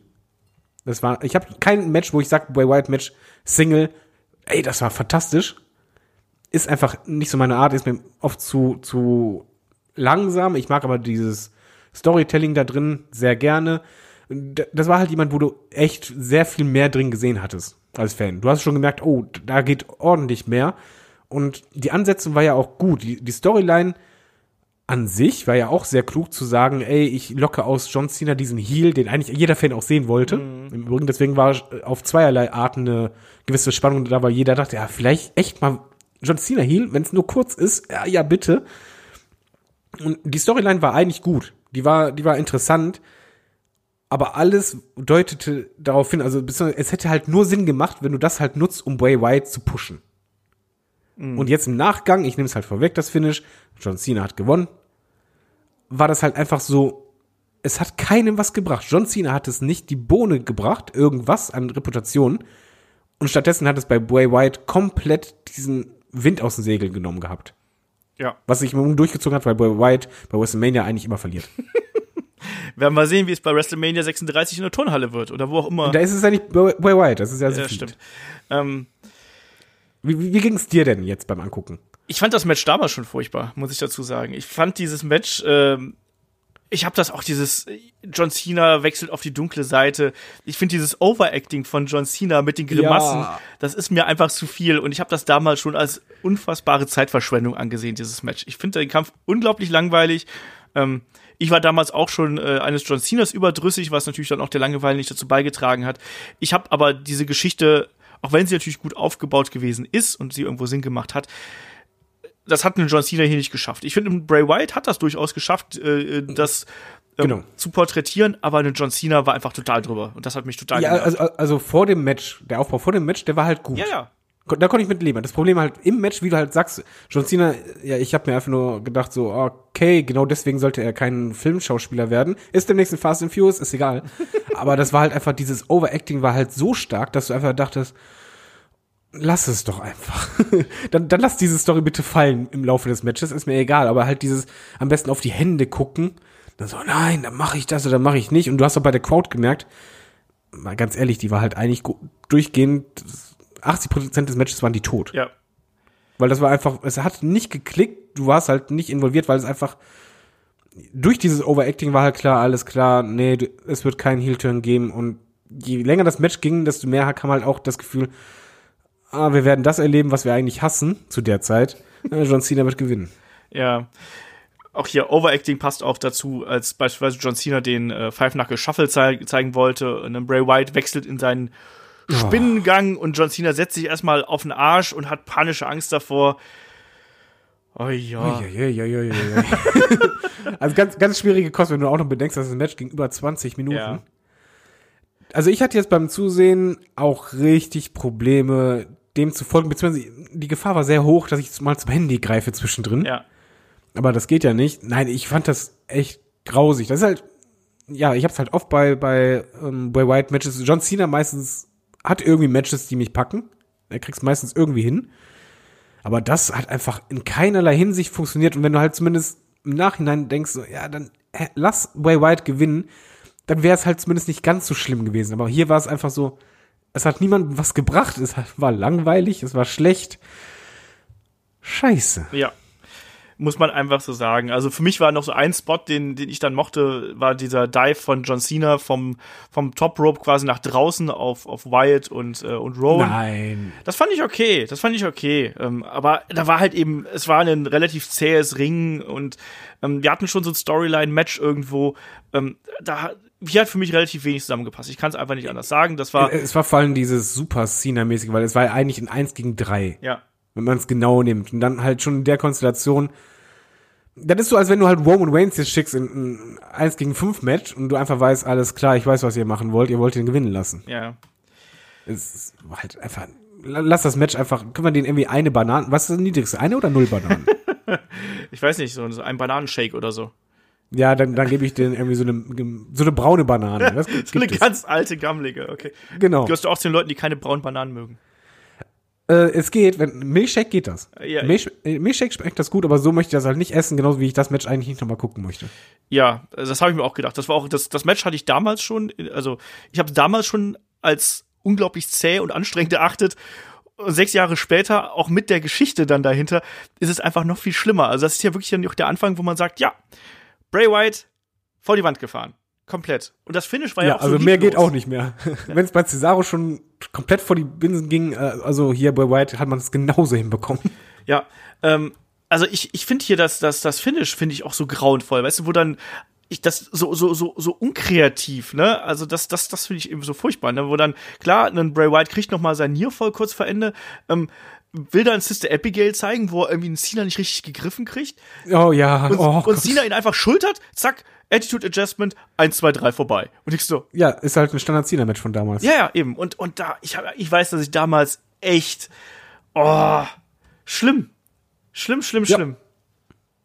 Aber wenn, wenn es jetzt um Nachgänge geht, dann das nächste Match wird auch lustig. Ja, also auch hier, ne, das war nicht so geil. Ähm, wir können aber ganz kurz auf die Hall of Fame eingehen, finde ich, ähm, weil auch da hängen zumindest für mich so ein bisschen Emotionen dran. Ne? Wir haben da unter anderem einen, ich fand, das war eine coole Klasse, die wir damals äh, gesehen haben. Ne? Wir haben Ja, ja, ja. ne, einen Jake Roberts gehabt. Ähm, ich zähle jetzt einfach nur mal gerade ganz kurz auf damit, weil die haben, dann kannst du auch noch was dazu sagen. Ähm, Jake Roberts, Mr. T, wir haben Paul Bearer, der von seinen äh, Söhnen hier äh, eingeführt worden ist. Wir haben Carlos Colon gehabt, wir haben Lita gehabt, Razor Ramon und natürlich den Ultimate Warrior. So, und da war ganz, ganz viel fürs Herz auch für mich dabei. Also ein Jake Roberts, wo man sich einfach darüber gefreut hat, dass der, dass dem jetzt wieder gut ist. Auch da, aus heutiger Sicht, jetzt ist der bei AEW und ist quasi hier äh, Manager von Lance Archer. Super cool irgendwo.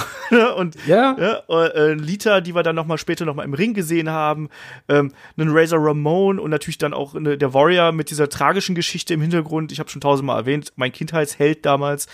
Was aber auch wiederum kein Drehbuch so schreiben könnte, weil eigentlich ist das, macht es das Ganze für mich eigentlich sogar noch schöner für ihn, weil er konnte diesen Moment im letzten Moment noch haben. Ja. Schlimmer wäre es gewesen, wenn man den halt nächstes Jahr hätte einführen wollen. ja. Aber so war das halt was Tragisches, aber zeitgleich auch irgendwie Schönes. Und äh, die Hall of Fame in, diesem, in dem Jahr war verdammt, verdammt stark. Da waren halt ja wirklich richtige Main-Eventer auch dabei und eigentlich auch aus jeder Dekade oder für jeden was dabei. Ja. Und du hast es auch an den Reaktionen gemerkt, oft hast halt Hall of Fames, wo dann so, hm, geht so.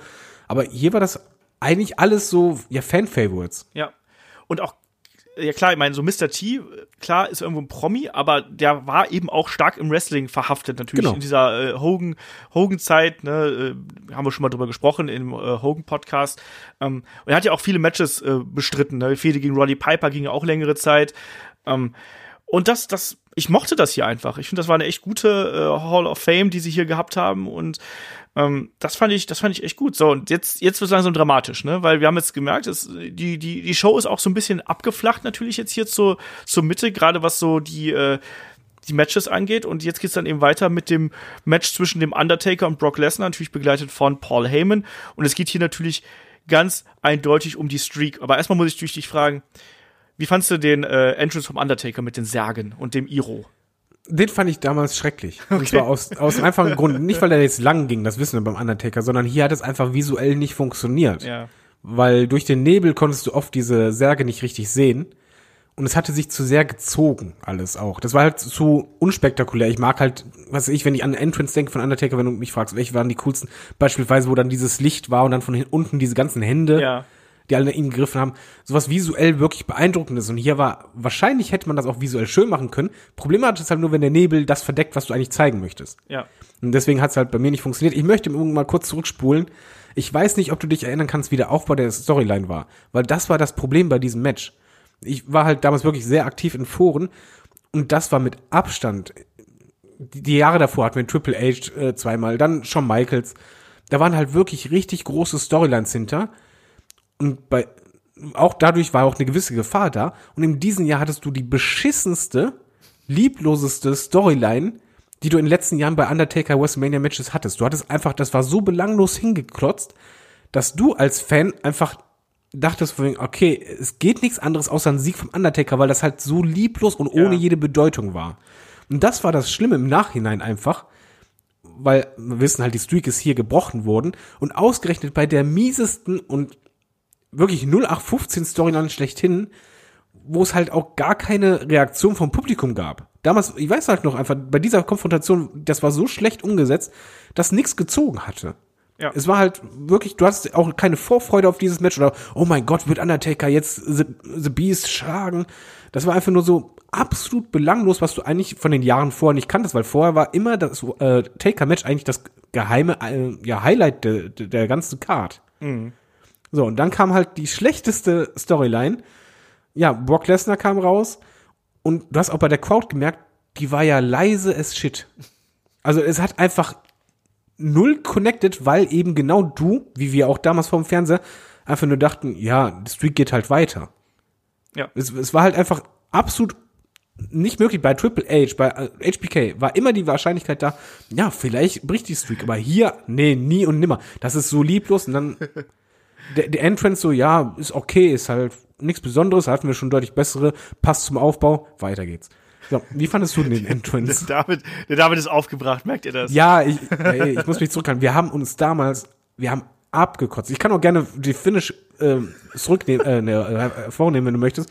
Als das Finish fiel, wir waren jetzt nicht mal geschockt. Wir haben nur gedacht, das ist gerade ein Botch.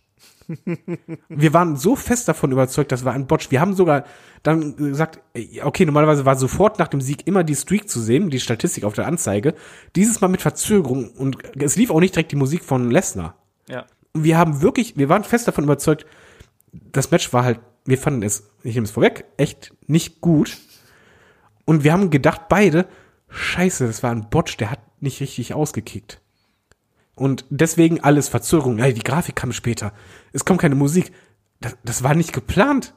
Das war einfach nicht geplant. Das war für uns so unwirklich, dass er bei so einem Aufbau, bei einem Western, den es halt auch nichts bringen würde, die Streak zu brechen, dass das passieren könnte, das geplant war. Ich, ich wollte das auch nicht wahrhaben. Das war einfach so wirklich so, wollt ihr mich gerade verarschen? Ja.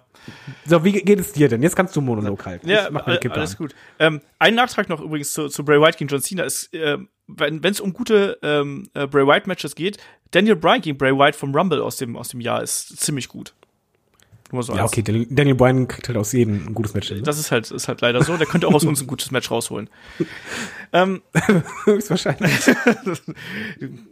also kommen wir mal hier zum Match. Ähm, die, die Fehde, du hast es richtig gesagt, war halt eben Grütze. Ne? Es war ja so ein bisschen äh, Streitigkeiten. Ne? Paul Heyman hat gesagt, ja, warum haben, hat denn mein äh, Klient hier, Brock Lesnar, keinen Title-Shot? Und dann hat äh, die Authority gesagt, nee, okay, dann such dir halt einen Gegner aus, den du willst. Und dann haben sie gesagt, ja gut, machen wir Undertaker. Es gab Contract-Signing, Ende aus, vorbei. Das fühlt sich so ein bisschen an, damals schon wie Standard-Booking im Jahr 2020, um es mal ganz böse auszudrücken. Ne? Wir zeigen beide auf einen Schild und dann, oh ja, Match passt. Ja, Ist doch so. traurig, aber ist traurig, aber wahr, ja. Ne? Da fehlt halt auch jede Zeit. Das war so kurzfristig, wo du auch das Gefühl hattest, aber wir hatten gerade keine Idee. Komm, wir schmeißen mal die beiden zusammen. Ja. Das sind große Namen, das geht schon. Genau. Und ähm, ja, das, das Match an sich ähm, habe ich damals ähm, schon als sehr zäh empfunden und sehr, sehr schwierig. Ähm, heutzutage natürlich, man weiß, dass der Undertaker ähm, ja, verletzt gewesen ist äh, und sich dabei bei einer der Aktionen ja eine, eine Gehirnerschütterung zugezogen hat, sich auch später dann ins Krankenhaus eingeliefert worden und solche Sachen. Hüftprobleme. Hüftprobleme. Du hast auch gemerkt, dass der Undertaker total durch gewesen ist. Also der war ja körperlich komplett fertig und im nach zwei Minuten schon. ja, ja, eben. Und Brock Lesnar ist jetzt ja auch jemand, der einen sehr körperlichen Stil fährt, ne? Und auch durch die Suplessen, die er dann zeigt, ähm, das zieht ja die, die Kraft und den Sauerstoff aus dem Körper raus. Und der Undertaker war hier einfach, ähm, also der war einfach körperlich hinüber. Und das war das erste Mal wirklich, dass du das so ganz offensichtlich gesehen hast, dass hier jemand, Ah, gut, bei, Wrestle, bei WrestleMania davor gegen äh, Triple H im Hell in a Cell. ich, ich wollte es gerade sagen, da hast du auch gesehen. gemerkt, aber sie haben es super kaschiert. Genau. Und dazu noch halt Storyline im Match Ja, ohne Ende, dass du halt sagst, fantastisch, äh, fantastisches Match, aber Match, wo du aber schon gemerkt hast, oh, bitte nicht mehr lange. ja. Und dann, ja, Ne, du kannst weiter erzählen. Was mir bei dem Match aufgefallen ist, du warst halt gewohnt, ja, äh, Brock Lesnar, Suplex City, hier nicht. Nee, hier nicht ganz so viel. Mir ist hier aufgefallen, das habe ich damals nicht ganz so wahrgenommen, wie trotzdem auch ein Brock Lesnar für einen Undertaker verkauft hat, die Aktion. Also wenn du mal siehst, die Snake Eyes zum Beispiel, wenn Taker den in die Ringecke wirft, wie dann ein Lesnar hochfedert, um das gut aussehen zu lassen, um das wirklich auf, auf aussehen zu lassen, ähm, da sieht man schon, äh, das macht ein Brock Lesnar nicht für jeden, um es mal ganz vorsichtig äh, auszudrücken. Ähm, ich weiß gar nicht, ob man das Match hier so jetzt so Move by Move irgendwie erklären muss. Nein, nein, nein, nein. Weil das ist eine äh, ne, ne harte Kost. Wir haben immer wieder so diese Hope-Spots auch vom Undertaker bekommen. Ähm, zugleich aber eben auch schon sehr früh ähm, die ersten F5-Ansätze. Ähm, auch schon erst den, den, den ersten F5, wo der Undertaker dann auch auskickt, relativ in der Mitte des Matches. Ähm, und dann, aber allerspätestens da merkt man halt eben auch, wie ähm, oder schon ein paar Minuten davor merkt man eben, dass ein Undertaker total angeschlagen ist. Und auch die Kommentatoren haben das ja äh, quasi untermauert, so ein bisschen die Art und Weise, wie sie die, ja, die ganzen Aktionen auch kommentiert haben. Also der Undertaker äh, war hier wirklich am, am Ende seiner Leistungsfähigkeit. Ähm, und das nicht nur als, als Wrestler, sondern du hast einfach gemerkt, dass das körperlich äh, nicht mehr geht. Ähm, und aus heutiger Sicht, und so geht's mir jetzt ja bei sehr vielen Undertaker-Matches so, habe ich dann sehr oft Mitleid mit dem Mann. Und das äh, tut mir dann irgendwie auch so ein bisschen weh. Ja. Und das bekräftigt auch nochmal diese Aussage. Das ist sechs Jahre her. Und wir sehen immer wieder Matches von ihm, ähm, weil er natürlich noch ein Draw ist. Das ist eine Attraktion und die Leute gehen auch noch äh, dafür in die Halle, um ihn zu sehen. Und die Saudis ähm, schicken auch noch einen großen Geldkoffer rüber, um ihn zu sehen. Und der im Stone Cold Podcast sagt, dass er ähm, Angst hat, irgendwann, nee, dass er auf keinen Fall den Moment verpassen will. Ja, ja. Wo er keine guten Matches mehr abliefern kann. Und du denkst nur, oh, WrestleMania 30, hast du das gesehen? Äh, ja, ich weiß, was du meinst. Das ist wirklich du, du liebst diesen Charakter und Wester bist so dankbar dafür, aber du siehst dann halt auch beispielsweise so, so Sachen wie der Hell's Gate, wo er einfach diesen Griff erstmal gar nicht hinkriegt, weil er falsch ansetzt. Ja. Und denkst nur so, oh, puh, der tut mir gerade leid. Ja. Und das ist halt nicht gut. Und in diesem Match, das Match hat auch deshalb, glaube ich, auch bei der Court nicht gezündet, es waren halt beide Stile, es war auch nicht der Undertaker, den du von den Jahren davor kanntest. Mal ehrlich, der, der hat ja auch was erreicht, was auch kein Wrestler bislang je erreicht hat in meinen Augen. Du hast vier Jahre in Folge echt richtig, richtig gute Teile rausgehauen. Okay, das, das vorletzte davor war vielleicht nicht das Beste, aber es hat halt emotional funktioniert. Super. Das Match davor, Storyline mega und du hattest halt einfach, du warst dran gewöhnt, Undertaker-Matches delivern. Ja. Du, du weißt, du kriegst da irgendwas richtig, was dich wegbombt und auf die ein oder andere Art und der Kerl, der hat's einfach voll drauf und dann hattest du im Jahr davor auch noch diese super Sequenz, die eigentlich der Abschied hätte sein müssen, mit ihm ähm, Triple H und HBK auf der Bühne. Genau, das war, das habe ich gerade ganz kurz, äh, weil ich mich da gerade ein bisschen vertan habe. Ich habe nämlich das Match gegen CM Punk und dem Undertaker vergessen von WrestleMania 29. Ähm, WrestleMania 28 war dann das Hell in the Cell Match, was wir, was wir da gesehen haben. So, ja, du weiter. Also, aber, aber du warst halt wirklich gewohnt, okay, der Kerl hat nur abgeliefert. Und dann ging's so steil bergab. Und dann halt die, ja, die, die Storyline, für mich war das immer wichtig, weil bei Undertaker-Matches waren immer die Stories vorher richtig groß. Ja. Wurden groß aufgezogen und hier war das halt belanglos und es war halt auch beim Publikum zu merken, das war halt irgendwie nicht das, was du erwartest, was du halt möchtest und dadurch warst du halt gar nicht so involviert, weil halt einfach klar war, kann nichts passieren und es war halt auch, es gab keine Phase im Match, wo jetzt du irgendwie richtig krass mitgefiebert hast. Ja. Natürlich, du hattest mal Nearfall, wo du dachtest so, nee, auf keinen Fall, ja, er kickt aus, hey, cool. Aber dann das Ende, das war halt auch so, die Endphase war ja nicht so, dass du gemerkt hast, okay, jetzt kommt das Finish. Ja. Sondern es kam halt relativ plötzlich. Und dieser Moment, der hat, ich meine, das klingt jetzt ein bisschen so romantisch und so weiter, aber dieses One, Two, Three, in dem Moment, das hat bei mir ganz, ganz viel kaputt gemacht. Ja. Ähm, es gab ja schon davor noch mal so diese Phase, wo dann der Undertaker tatsächlich auch seinen Tombstone noch mal, noch mal zeigen äh, äh, durfte. Es gab auch diesen obligatorischen Powerbomb-Spot, den wir äh, schon bei Batista gegen äh, den Undertaker gesehen haben, wo dann Brock Lesnar aufs äh, zweite Seil gestiegen ist quasi um den Undertaker. Ja, wie immer. Hm? Wie immer bei Undertaker-Matches. Genau, genau das. Und ähm, auch da die Powerbomb, da war auch keine Wucht hinter. Also er hat ja Brock Lesnar da mehr oder weniger einfach nur fallen lassen.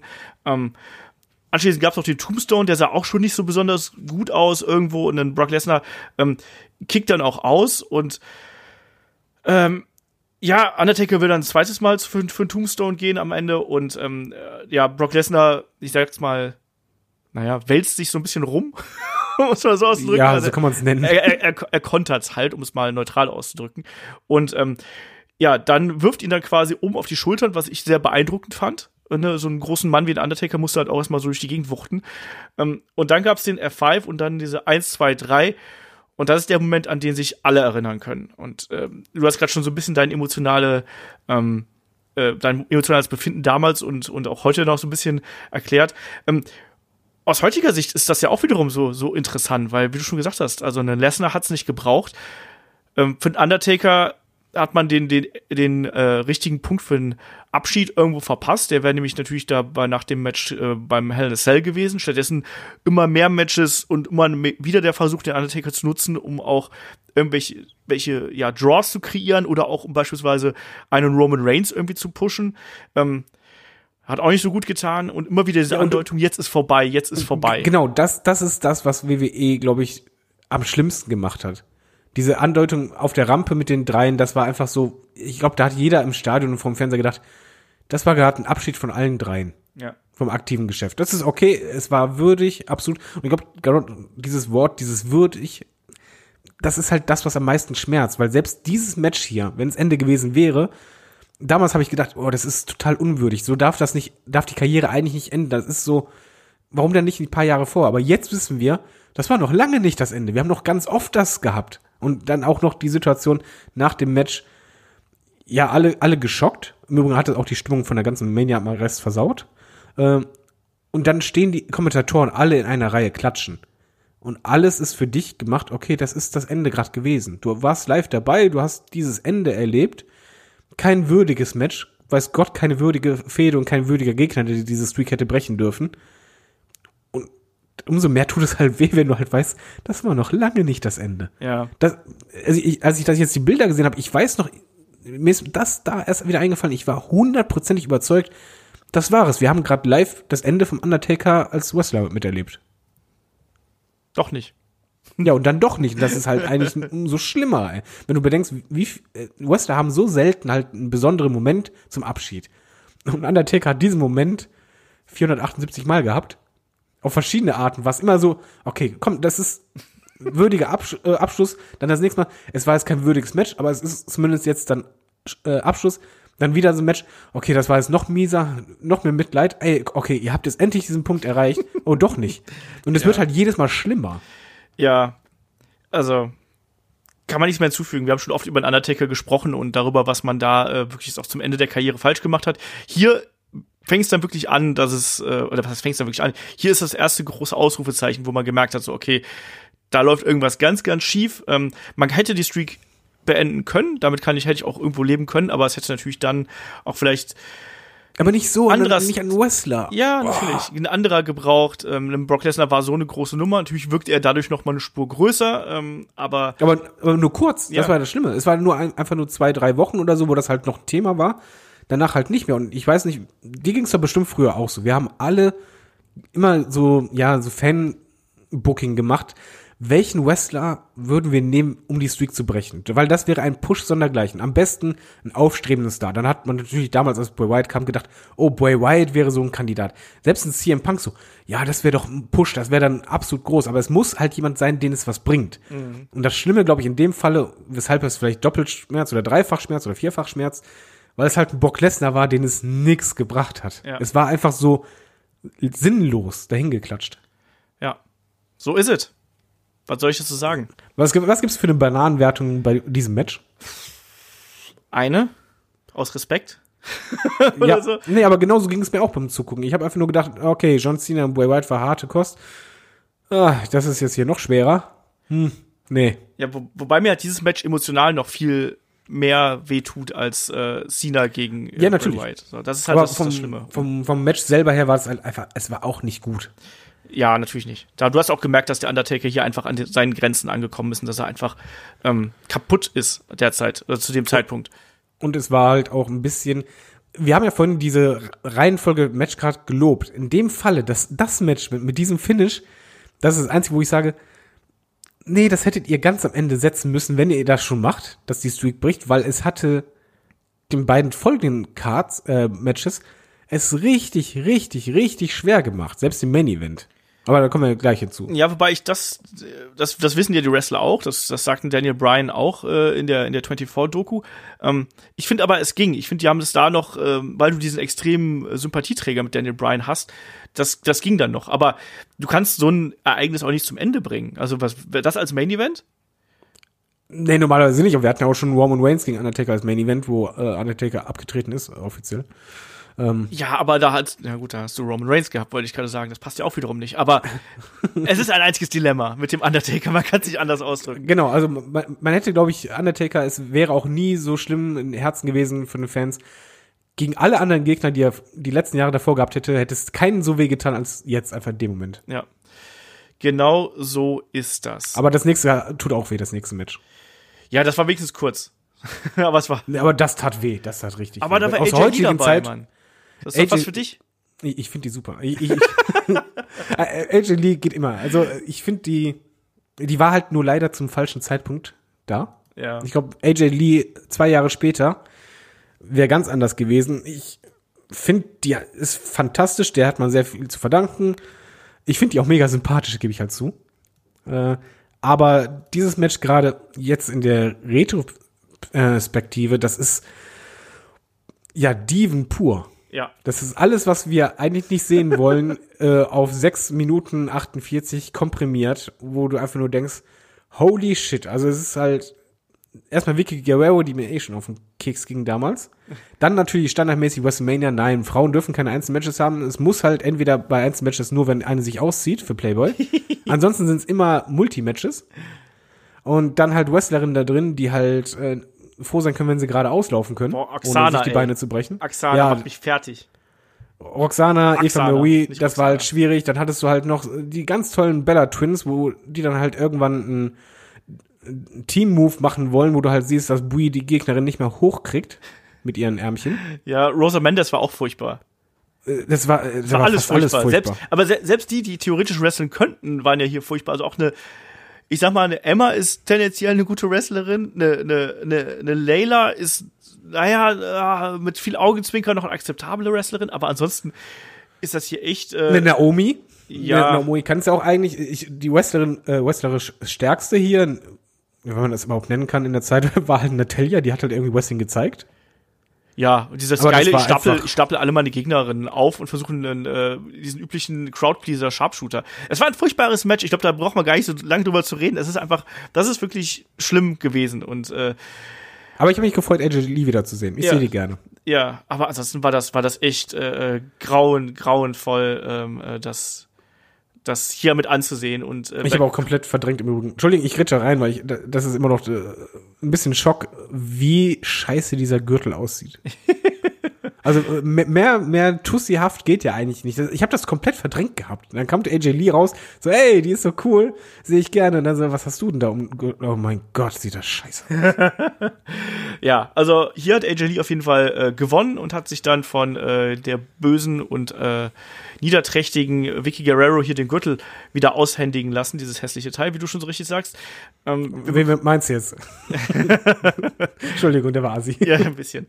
Ähm, ja, kriegen noch mal ein Backstage-Segment hier und äh, da habe ich mich in dem ähm, äh, im Match of the Week Podcast ein bisschen verhaspelt mit, weil ich ähm, weil, weil wir die, die Podcasts hier ähm, relativ kurz aufeinander folgend aufgenommen haben und in beiden ähm, Match of the Weeks äh, oder in beiden Podcasts gab es dann eben Referenzen mit Hulk Hogan und Konsorten, deswegen habe ich mich da vertan. Ähm, wir bekommen hier auf jeden Fall ein Segment mit äh, Hulk Hogan, der von äh, Mean Gene Okerlund interviewt wird und dann kommen Roddy Piper und Paul Orndorff dazu und na, da sagt Roddy Piper, ja, hier, ne, wir können ja noch mal hier WrestleMania 1, ne, und dann kommt Mr. T mit dazu und ähm, dann gibt's auch so ein bisschen Streit zwischen Roddy Piper und Paul Orndorff und am Ende versöhnen sich die beiden doch, bevor dann Pat Patterson ja, ein bisschen schlichtet, ne? Ähm, und alle, alle schütteln sich dann die Hand und ich fand das tatsächlich echt witzig. Und das ist so ein schöner Rückbezug auf WrestleMania 1 und du hast es gerade eben auch schon mal gesagt, sowas gehört dann auch irgendwo zu einem äh, ja, WrestleMania-Jubiläums-Event mit dazu, oder? Äh, ja, gehört auf jeden Fall dazu. Ich habe aber ein mega Problem gehabt, ähm, Roddy Piper akustisch zu verstehen. Ja, der war damals auch schon nicht mehr ganz gesund, muss man dazu sagen. Also, ja, das, es war auf jeden Fall, das war halt mein Problem. Was ich halt, was er immer noch super konnte, war halt äh, Mimik und halt dieser Handshake. Ich musste da auch schmunzeln. ja. Ähm, nein, das hat geklappt. Vor allen Dingen dieser Bezug gerade zu WrestleMania 1 bei der Jubiläum-Sendung. Alles gut, passte. Ich fand auch gut, dass dann halt äh, noch vor dem Main Event dann nochmal Hall of Famer gezeigt wurden, die am Ring äh, saßen. Genau. Drumherum.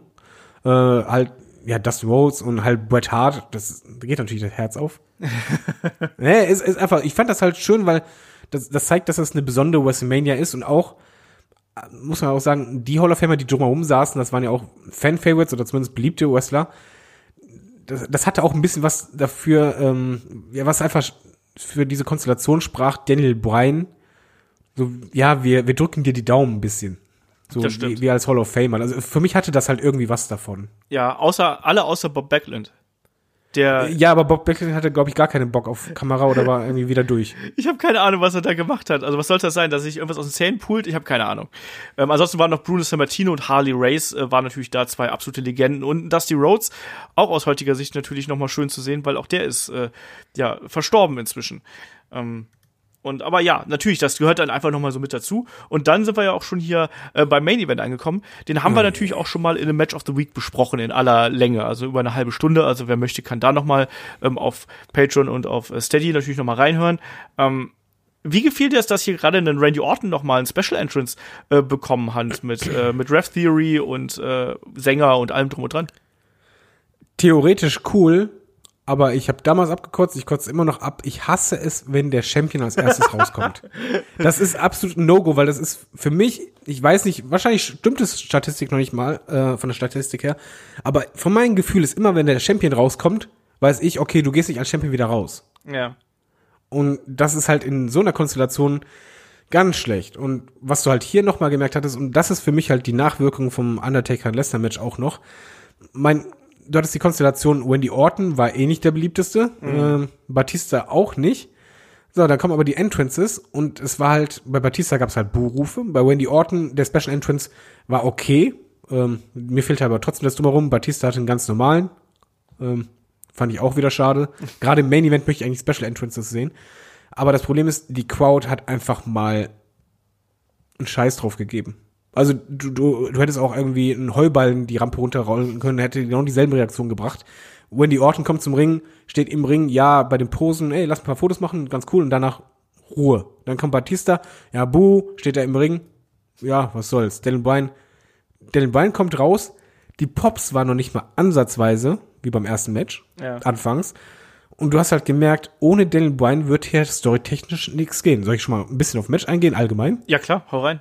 Ähm, allgemein hast du das nämlich dann auch im Match gehabt. Du hattest dann die tolle Idee beim Booking, ey, wir machen es so, dass Daniel Bryan erstmal wieder rausgeht und dass halt äh, Wendy Orton und Batista miteinander kämpfen, was halt keine Sau interessiert hat.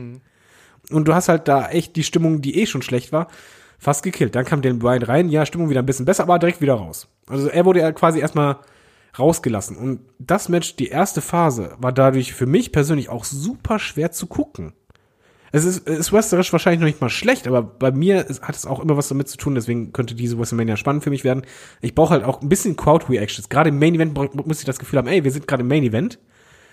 Und es war halt belanglos, es ging halt nur um Daniel Bryan. Und was die WWE hier klug gemacht hat, war einfach, dass später, als dann Triple H und Steph kamen, das war der Startpunkt, als die Stimmung erst losging. Vorher war wirklich tote Hose. Und in dem Moment war es einfach so, es ist nicht nur Daniel Bryan da, weil eigentlich hatte, glaube ich, jeder einfach damit gerechnet, ja, Daniel Bryan gewinnt. Aber dadurch, dass Steph und Hunter rauskamen, kam Story rein. Und dann kam, oh, vielleicht wird er betrogen rein. Und dann kam, shit, wir müssen ihm helfen. Vielleicht gewinnt er das Ding doch nicht.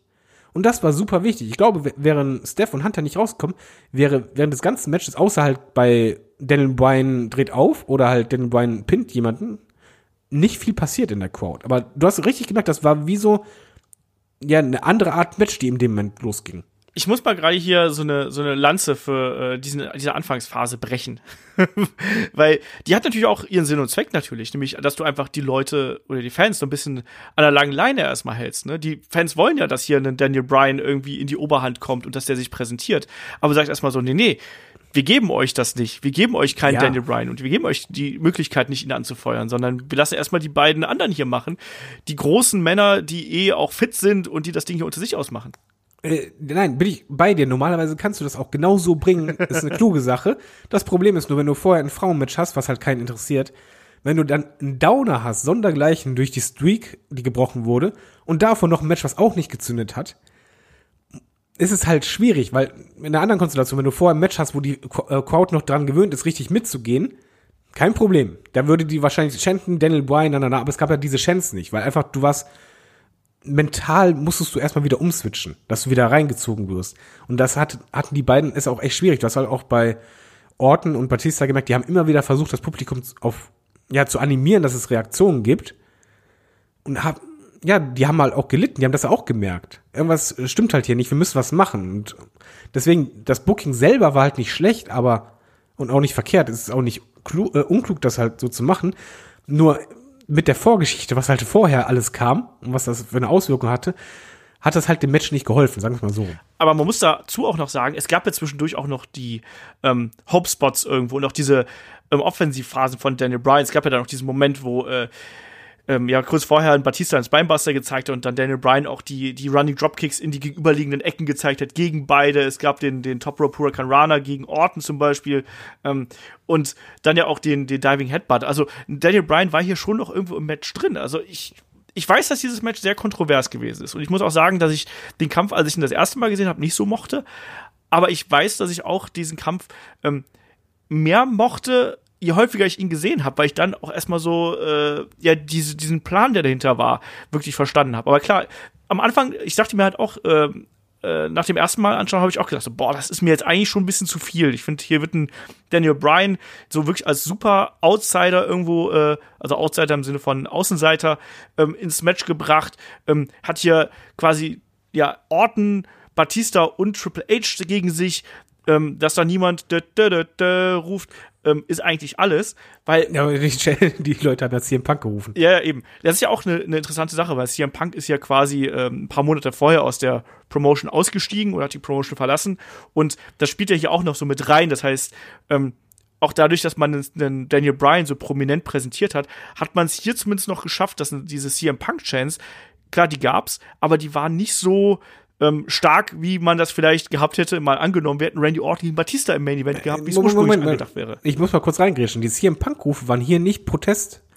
Die waren wirklich so, und ich habe es selber auch so gedacht, ähm, in der zweiten Phase des Matches. Ja, ja. So, jetzt erstmal das, äh, das Problem, was ich versuche aufzuschlüsseln, was ich da halt mit dem Match habe. Die erste Hälfte von dem Match ist halt einfach so, Batista und Wendy Orton sind für mich als Fan, waren die zu keiner Zeit eine Gefahr für Daniel Bryan. Es war halt klar, der wird gewinnen.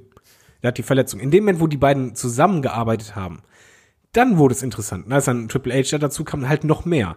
Und die CM Punk-Rufe, die waren eher so, ich habe es damals auch gedacht, vielleicht kommt der ja doch zurück und macht den Safe.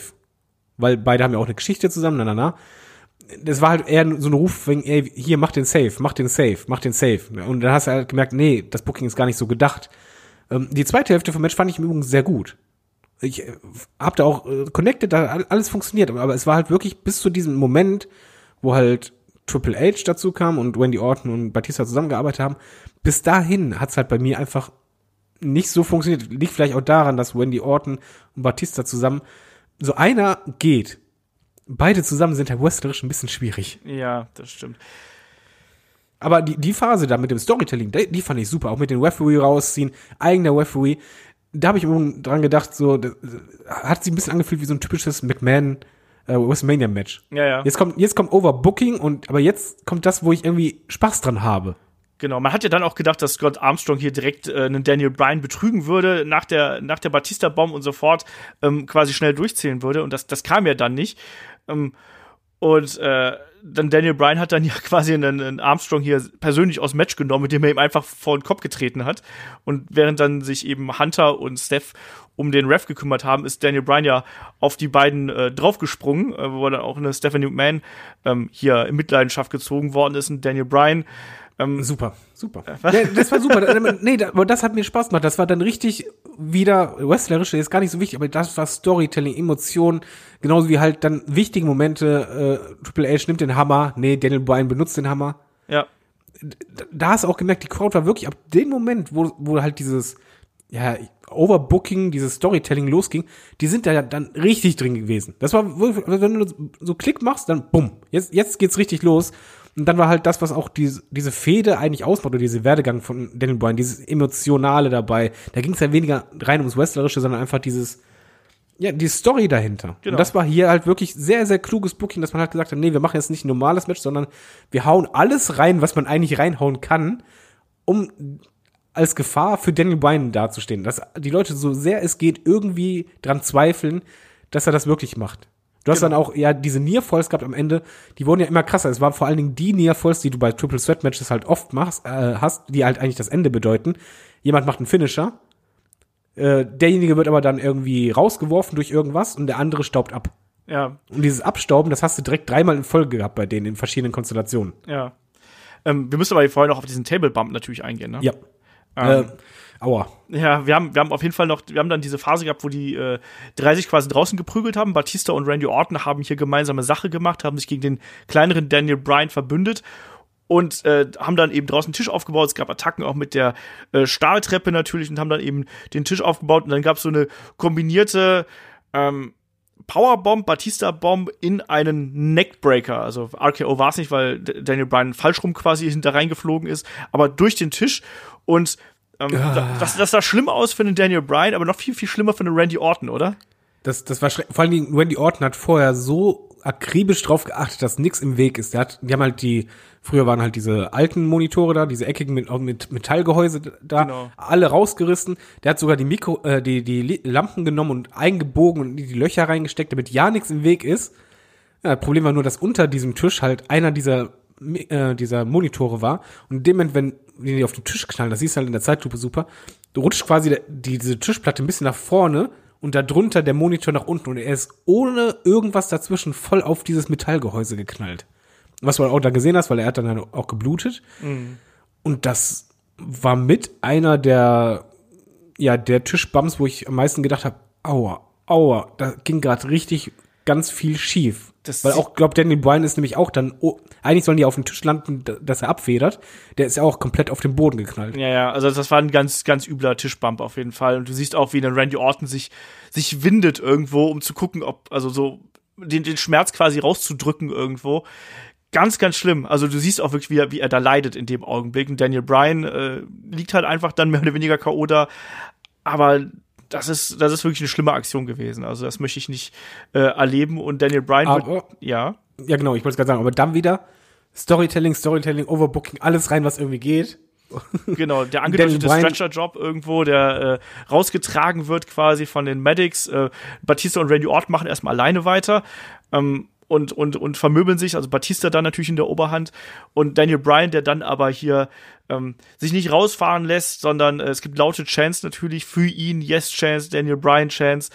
Und Daniel Bryan hat keinen Bock, äh, liegen zu bleiben. Und nach kurzer Zeit, irgendwie halb auf der Rampe, ähm, reißt er sich los und äh, dann geht's weiter, David. Ja, er macht den Mick Foley, kommt rein, aber kriegt direkt erstmal einen, kassiert wieder.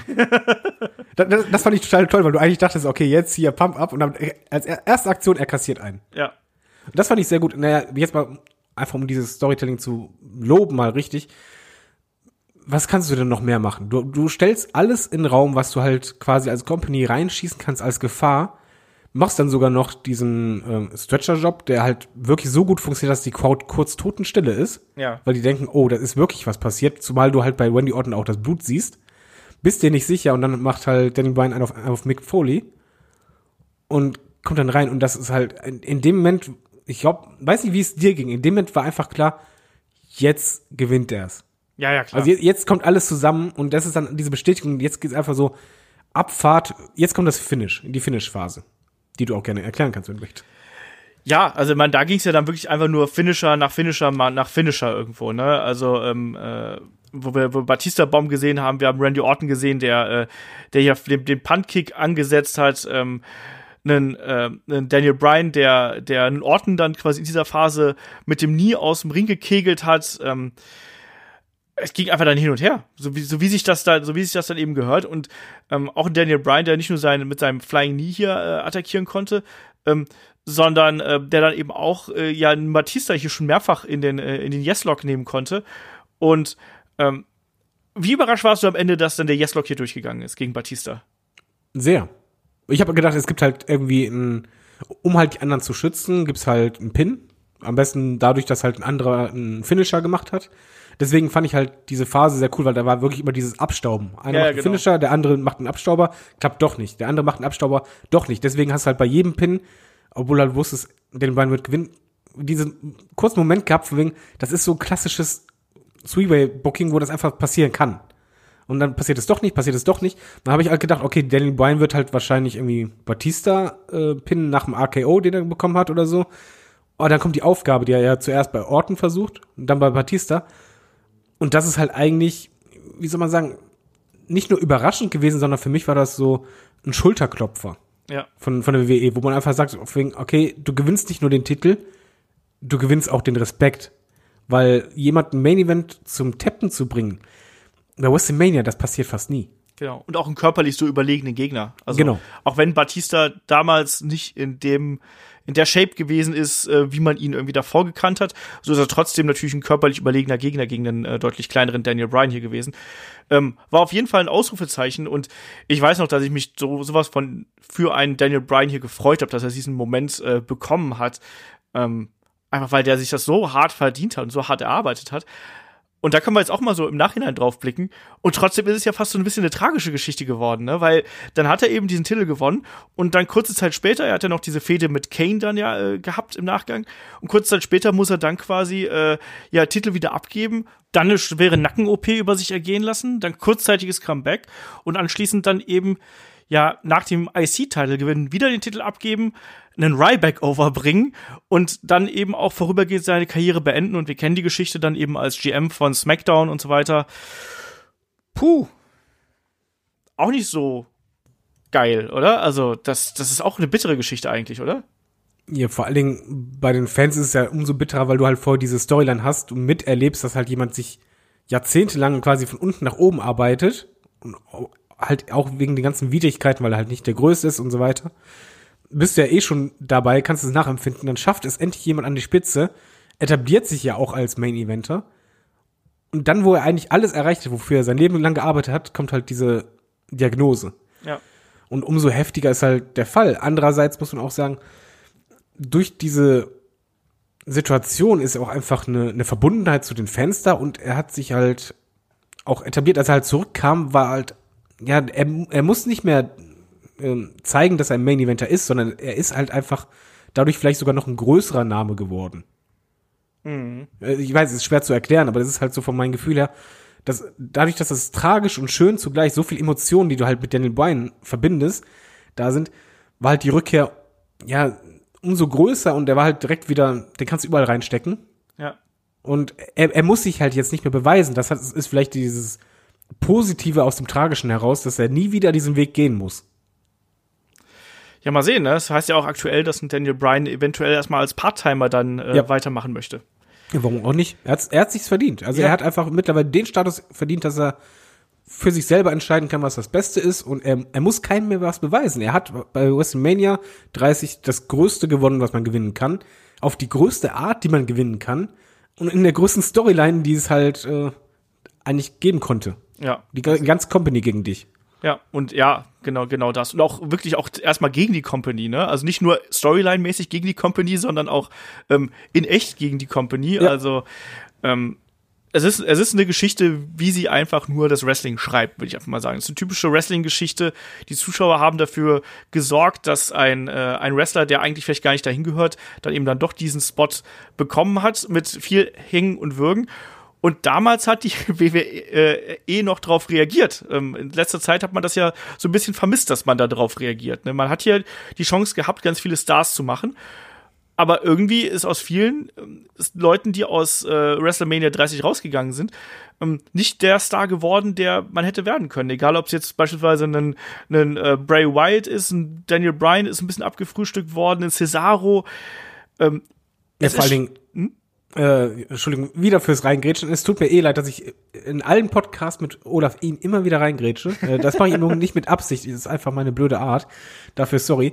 Gerade beim Cesaro und Co., ich kann es halt auch nicht verstehen, weil eigentlich das Beispiel Daniel Bryan hätte eigentlich WWE zeigen können, dass die Leute, die ja auch die Einnahmen bringen, das sind nun mal die Fans, das sind die Konsumenten, dass man, wenn man auf die hört, sehr viel mehr Umsatz machen kann, als wenn man stur seinen Weg weitergeht. Und auch beim Cesaro ich, oder Bray Wyatt, ich glaube, man hätte deutlich mehr Geld verdienen können, wenn man einfach diese Momente nutzt, gerade Sachen, die organisch entstehen. Cesaro ist halt für mich gerade ein Beispiel dafür, weil zu der Zeit, er hatte ja keine große Storyline. Er wurde nicht storymäßig gepusht oder von den Matches her, sondern es war etwas, was organisch entstanden ist. Genau wie bei Daniel Bryan. Er, er war halt jemand, der wurde quasi von den Leuten immer höher gepusht.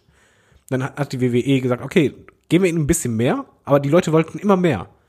Und bei Cesaro ist es halt genauso. Die Cesaro-Section, das war nix von Marketing WWE oder so. sondern das entstand ja alles, dass er so beliebt wurde. Und hätte man da halt einfach auf die Crowd gehört oder auf die Fans einfach ein bisschen mehr, hätte auch mehr gezündet, weil gerade bei den Western immer, wo du das Gefühl hast als Fan, ich werde gehört und ja, ich, ich mag diesen Charakter, ich möchte mitfiebern, ich möchte Besseres für diesen Wrestler haben, desto höher sind ja auch eigentlich die Einschaltquoten und die Emotionen. Ja, desto höher, desto höher ist auch der, die Lautstärke beim, beim Pop zum Beispiel und die Befriedigung und desto glücklicher sind die Fans und ich verstehe es halt nicht, warum seit ja, drei, vier Jahren eigentlich das Gegenteil gemacht wird, wo man halt merkt, ey, oh, die Fans wollen das. Nee, wir haben aber unseren eigenen Plan. Umso weniger wollen, äh, setzen wir das durch, was ihr wollt. Ja. Zu wenig Stars wurden irgendwie gemacht. Man hat sehr oft das Momentum nicht ausreichend auf, auf, ausgenutzt und äh, da fange ich schon an zu stottern hier. Ähm, hat das Momentum nicht ausreichend ausgenutzt und ähm, man hat oftmals nicht den Mut gehabt, um äh, dann auch wirklich neu, wirklich große neue Stars hier zu kreieren. Klar, mit einem Roman Reigns und Seth Rollins sind durchaus Leute, die man dann in die Position gebracht hat, aber ähm, um welchen Preis, sage ich jetzt einfach mal. Also ein Roman Reigns ist eine schwierige Persönlichkeit. Ein äh, Seth Rollins hat mit seinem Babyface-Run zuerst auch nicht so richtig funktioniert, hatte aber seinen WrestleMania-Moment natürlich bei WrestleMania 31 und auch nochmal äh, im vergangenen Jahr gegen den Brock Lesnar. Aber ne, im Endeffekt haben wir sehr viele von den Gesichtern, die damals schon die großen ähm, Rollen gespielt haben, haben wir äh, hier, haben wir jetzt heutzutage noch. Und das ist eigentlich das, was äh, WrestleMania 30 im Nachgang so ein bisschen für mich als ähm, ja, wegweisende und zugleich so ein bisschen äh, tragikomische Veranstaltung für mich klassifiziert. Ähm, den Brock Lesnar, der noch, der noch sehr dominant da ist. Ähm, auf der einen Seite kriegen wir jetzt natürlich das, das Rematch bei WrestleMania 36, äh, sofern es stattfindet. Ähm, ich weiß nicht, ich klopfe nicht auf Holz, weil das immer beim Hören doof ist, aber ihr wisst, was ich meine. Ähm, das kriegen wir wiederum. John Cena. Ja, John Cena äh, haben wir da eben auch noch. Wir haben auch eine Randy Orton, der weiterhin in einer äh, prominenten Rolle äh, äh, mit dabei ist und solche Sachen. Klar, ein Roman Reigns ist dabei, aber trifft auf Goldberg. Mm, ja, da ist schwierige Kiste. Ähm, aber um mal hier den, den, den äh, Deckel hier auf dem Podcast oder zumindest auf diesen Teil des Podcasts drauf zu machen. David, wie bewertest du denn hier WrestleMania 30 jetzt abschließend? Vielleicht auch, wie hast du es damals bewertet, wie hast du es heute bewertet? Ich bewerte es lustigerweise damals, äh, nee, heute genauso wie damals. Ich weiß, es gilt als eine der besten WrestleManias. Und äh, du wirst wahrscheinlich das jetzt auch sagen. Allerdings war bei mir immer so, ja, der Fall, wo ich sag, ja, mit Daniel Bryan, das war schon großartig. Wenn du allerdings die emotionale Seite äh, da ein bisschen rausnimmst, war da halt eine ne Card mit insgesamt acht Matches, wo weniger als die Hälfte mir gefallen haben. Wirklich. Ähm, und die sich halt wirklich groß angefühlt haben. Es waren viele Downer dabei, äh, sehr viele Sachen, wo ich mich aufrege. Und ins ja, insgesamt würde ich halt dem Ding eher bei Bananenwertung fünf bis sechs vielleicht geben. Also es ist halt ein WrestleMania, wo ich sag, kann man sich anschauen. Die fühlt sich vor allen Dingen an wie WrestleMania äh, 30, eine Jubiläums-WrestleMania, durch die Segmente und durch die Daniel Bryan-Storyline. Aber wenn du halt Daniel Bryan und das ganze ja, Fanservice-Zeug wegschneidest, ist es halt eine Card, die viel versprochen hat, oder zumindest ja, viel hätte werden können, aber in vielen Sachen halt auch enttäuscht hat. Und zwar halt auch von der Unterhaltung während der Matchzeit. So. Und du sagst jetzt was anderes. Ähm, ich würde dem Ding hier eine 6,5 geben, weil für mich ist das nicht die beste Wrestling-Veranstaltung, aber ich finde, das ist eine Veranstaltung, wo ganz viele Emotionen und ganz viel Geschichte drin steckt. Und das bewerte ich jetzt in dem Fall einfach mal ein bisschen höher, ähm, weil mir das am Wrestling eben auch extrem wichtig ist, dass du auch mal diese Geschichten eben hast und die Gefühle, die dabei hochkommen. Also die Daniel Bryan Storyline. Ich liebe auch nach wie vor den Opener, muss ich dazu sagen. Ich finde den Main Event auch, glaube ich, nicht so schlimm wie du. Ich mag die ganze Emotionalität äh, mit dem Opener, mit den äh, mit den Legenden, mit dem ganzen drumherum. Du hast ja gerade auch richtig gesagt, es ist eine WrestleMania, die fühlt sich an wie eine WrestleMania. Das ist für mich auch äh, wichtig. Ja, aus heutiger Sicht sind da sehr viele Matches dabei, die wehtun, also nicht wehtun, aber die schwierig sind. Also Daniel Bryan ähm, mal außen vor gelassen, aber wenn wir da einen John Cena und Bray Wyatt nehmen, das ist schwierig. Brock Lesnar gegen Undertaker, historisch natürlich unglaublich wichtig.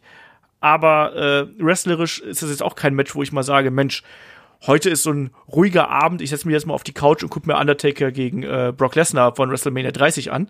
Six-Man Tag Team?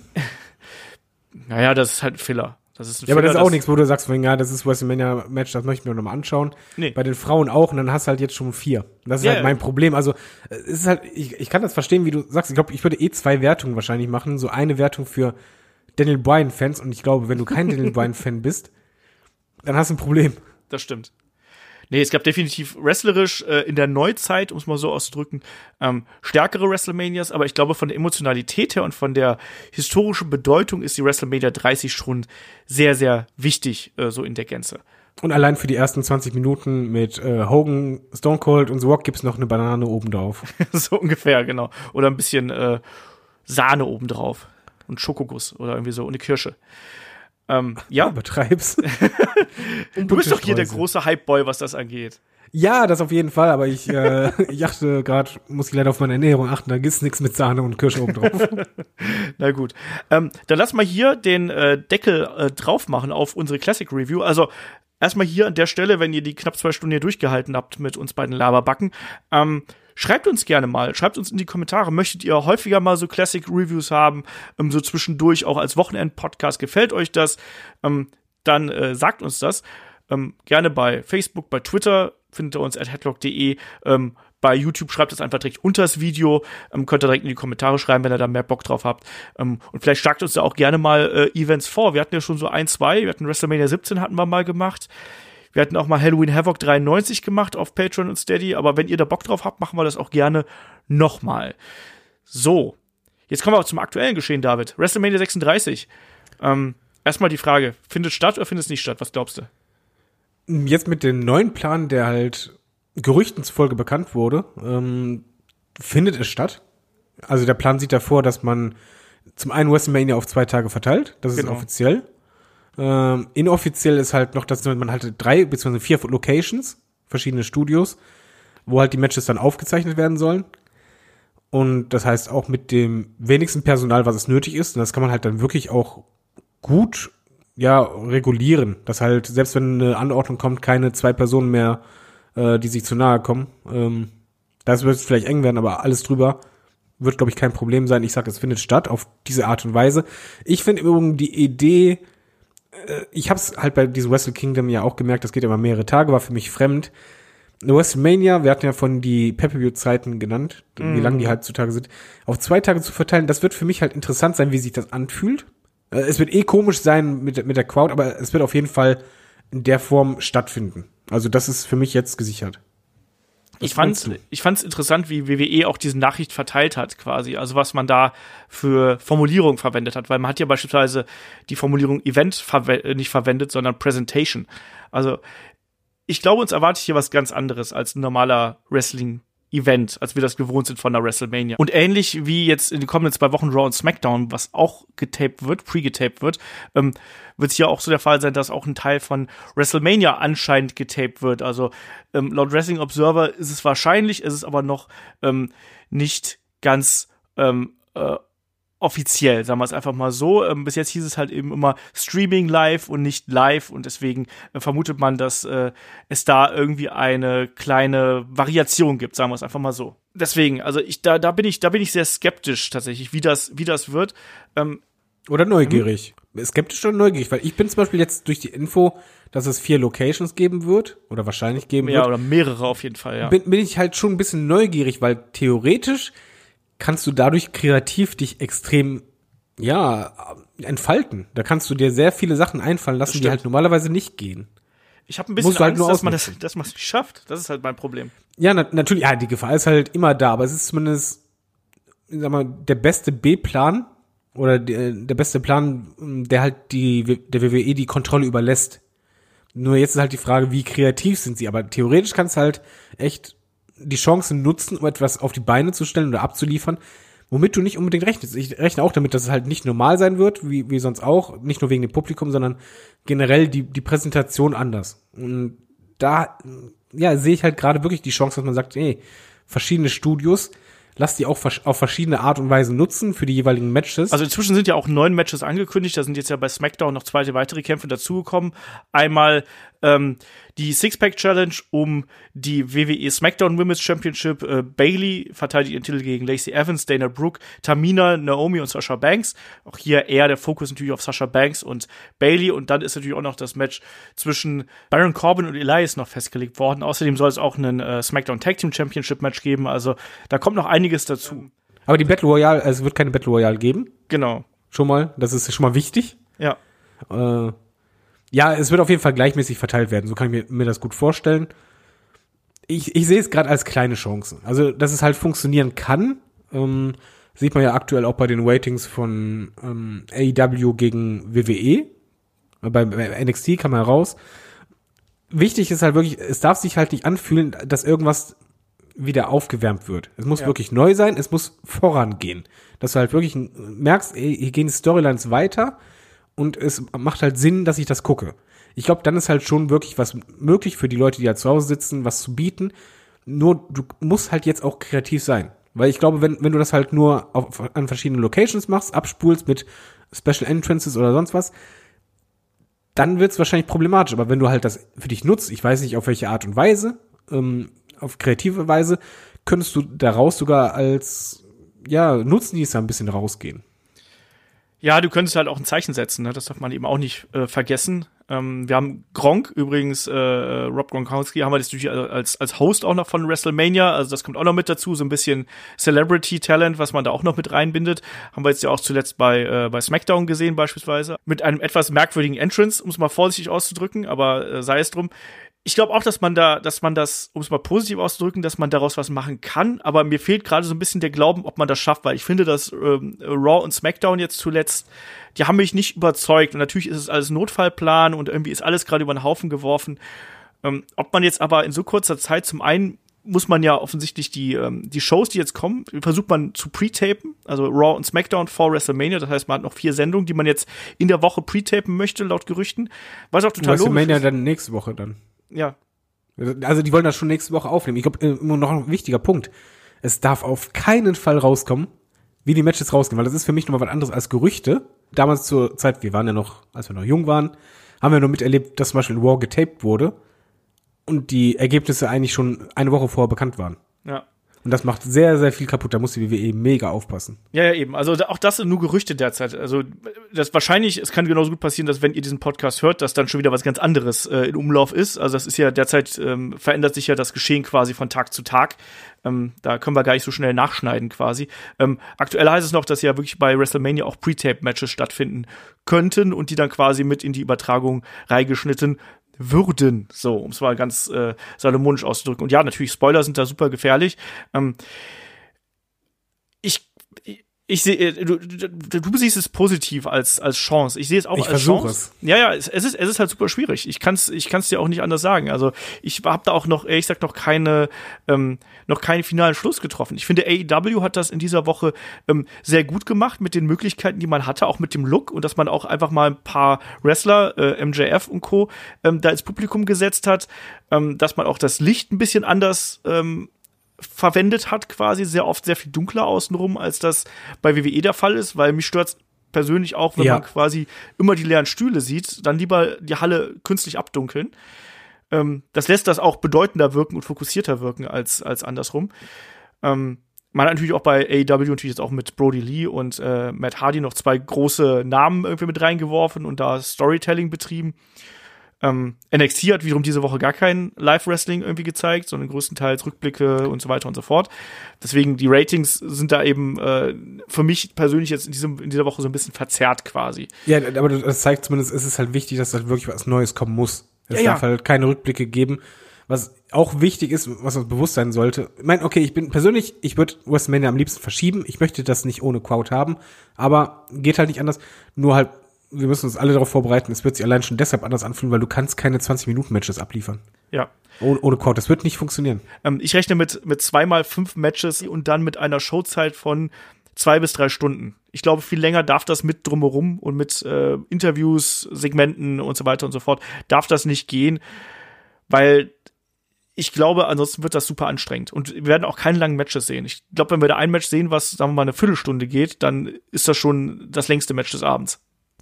Ja, hoffentlich dann auch. Also ich, ist wie beim Fußball ein bisschen. Ich kann Fußball auch nicht gucken ohne Publikum. Und beim Wrestling merke ich es halt auch, das ist einfach schwierig. Das ist, da geht zu viel weg, da muss man drauf reagieren. Was natürlich schade ist, weil gerade bei manchen Paarungen möchte man ja eigentlich so eine richtige Schlacht haben. Aber das kannst du nicht machen. Es ist schwierig. Also ich möchte gerade nicht Booker sein im Übrigen. Ja. Weil ich weiß nicht, wie du jetzt mit der Situation umgehen musst, weil du eigentlich ja jahrelang immer was anderes versucht hast zu perfektionieren. Ja. Und jetzt musst du genau das Gegenteil eigentlich machen. Ich könnte mir beispielsweise auch vorstellen, dass man Matches wie Edge gegen Randy Orton, was jetzt ja wahrscheinlich ein Last Man Standing Match wird, ist noch nicht bestätigt, aber die Herausforderung ist ja raus. Ähm, und auch sowas wie John Cena gegen den, äh, den Fiend. Ich fände das interessant, wenn man das auf eine andere Art filmen würde, ähm, als normale Matches. Halt nicht im Wrestling-Ring, sondern eben in einer anderen Umgebung. Ähm, Hardy Compound fällt mir da so spontan ein, auch wenn dann äh, Matt Hardy aktuell nicht mehr da ist. Aber irgendwie sowas in dem Stil, dass du so eine Unterbrechung innerhalb der Show hast, dass du da eine Art Kreativität und eine Art ähm, ja, Bruch innerhalb des äh, des Looks hast. Ähm, den Ja, du da oder durchs ganze kannst. Gebäude einfach in irgendeinem Meeting Room mit rein und so weiter und so fort. Aber ja, du musst eigentlich für Variationen sorgen. Genau. Ich glaube, glaub, glaub, das ist das Wichtigste, dass du halt dafür sorgst, dass das visuell und fürs Angucken einfach jedes Match ein bisschen anders ist. Ja. Genau das. Und ansonsten äh, warten wir einfach mal ab, welche neuen Informationen da jetzt in den kommenden Wochen auf uns zukommen, äh, wie Raw und SmackDown sich in den kommenden Wochen ähm, entwickeln. Man merkt einfach, dass WWE derzeit, die versuchen das Beste draus zu machen. Also das, das halte ich ihnen zugute. Ähm, aber man hat auch noch nicht so recht die kreativen Möglichkeiten ähm, ausgenutzt, die auch dieses diese Umgebung einfach bietet. Das hat AEW diese Woche einfach ein bisschen besser gemacht, muss man sagen. Das war eine gute Show, die die geboten haben. Es ist ein bisschen schwierig derzeit, muss ich ganz ehrlich sagen. Ich kann, ich kann da auch irgendwie, ich, ich sag mal ganz ehrlich, für mich ist es einfach so, dass ähm, derzeit Raw und SmackDown ähm, es nicht schaffen, mich von dem großen Drumherum abzulenken, sondern derzeit drückt mich das eher noch mit der Nase drauf, allein dadurch, dass ich ständig auf leere Stühle gucken muss. Ja. das hat irgendwie was damit, für mich fühlt sich das an, als wenn man sagen, ey, wir machen jetzt einen Testlauf und Ja. später erst das Richtige. So ein bisschen. Ja, deswegen warten wir mal, warten wir mal ab, wie sich das, äh, wie sich das weiterentwickelt und was da noch für Updates rauskommen. Aber ich glaube, David, an der Stelle können wir auch den äh, Podcast hier, können wir einen Deckel drauf machen, oder? Ja, Feierabend. Feierabend reicht für heute. Ähm, dann sage ich Dankeschön äh, fürs Zuhören. Wenn ihr mögt, äh, schaut natürlich auf Patreon, auf Steady vorbei. Wir werden jetzt auch in der kommenden Woche auch äh, hier und da ähm, Patreon-Inhalte für euch öffnen den werden wir auf YouTube hochladen, nicht in den Feed, weil ähm, der Feed aktuell äh, spre sprengt eh schon jegliche Proportionen von äh, dem Datenpaket, was wir bei Podigy haben. Entsprechend äh, auf, läuft dann auf Patreon, auf Steady, da könnt ihr die Dinger dann anhören oder auch eben auf YouTube selber. Ähm, schaut da einfach vorbei, schaut auf Facebook, Twitter, Instagram und so weiter vorbei, um da äh, weiter auf dem Laufenden zu sein. Wir versorgen euch hier reichlich mit Podcasts, das ist auch so ein bisschen unser Ziel, weil wir hängen da alle gemeinsam drin. Und ähm, ich kann nur sagen, äh, an der Stelle wieder der Aufruf, bleibt zu Hause, passt auf euch auf, passt auf eure Lieben auf, wascht euch die Hände und vor allem äh, das Allerwichtigste, bleibt gesund. So, das Wort zum Sonntag. In dem Sinne, Dankeschön fürs Zuhören, Dankeschön David und bis zur nächsten Ausgabe. Macht's gut, tschüss. Tschö.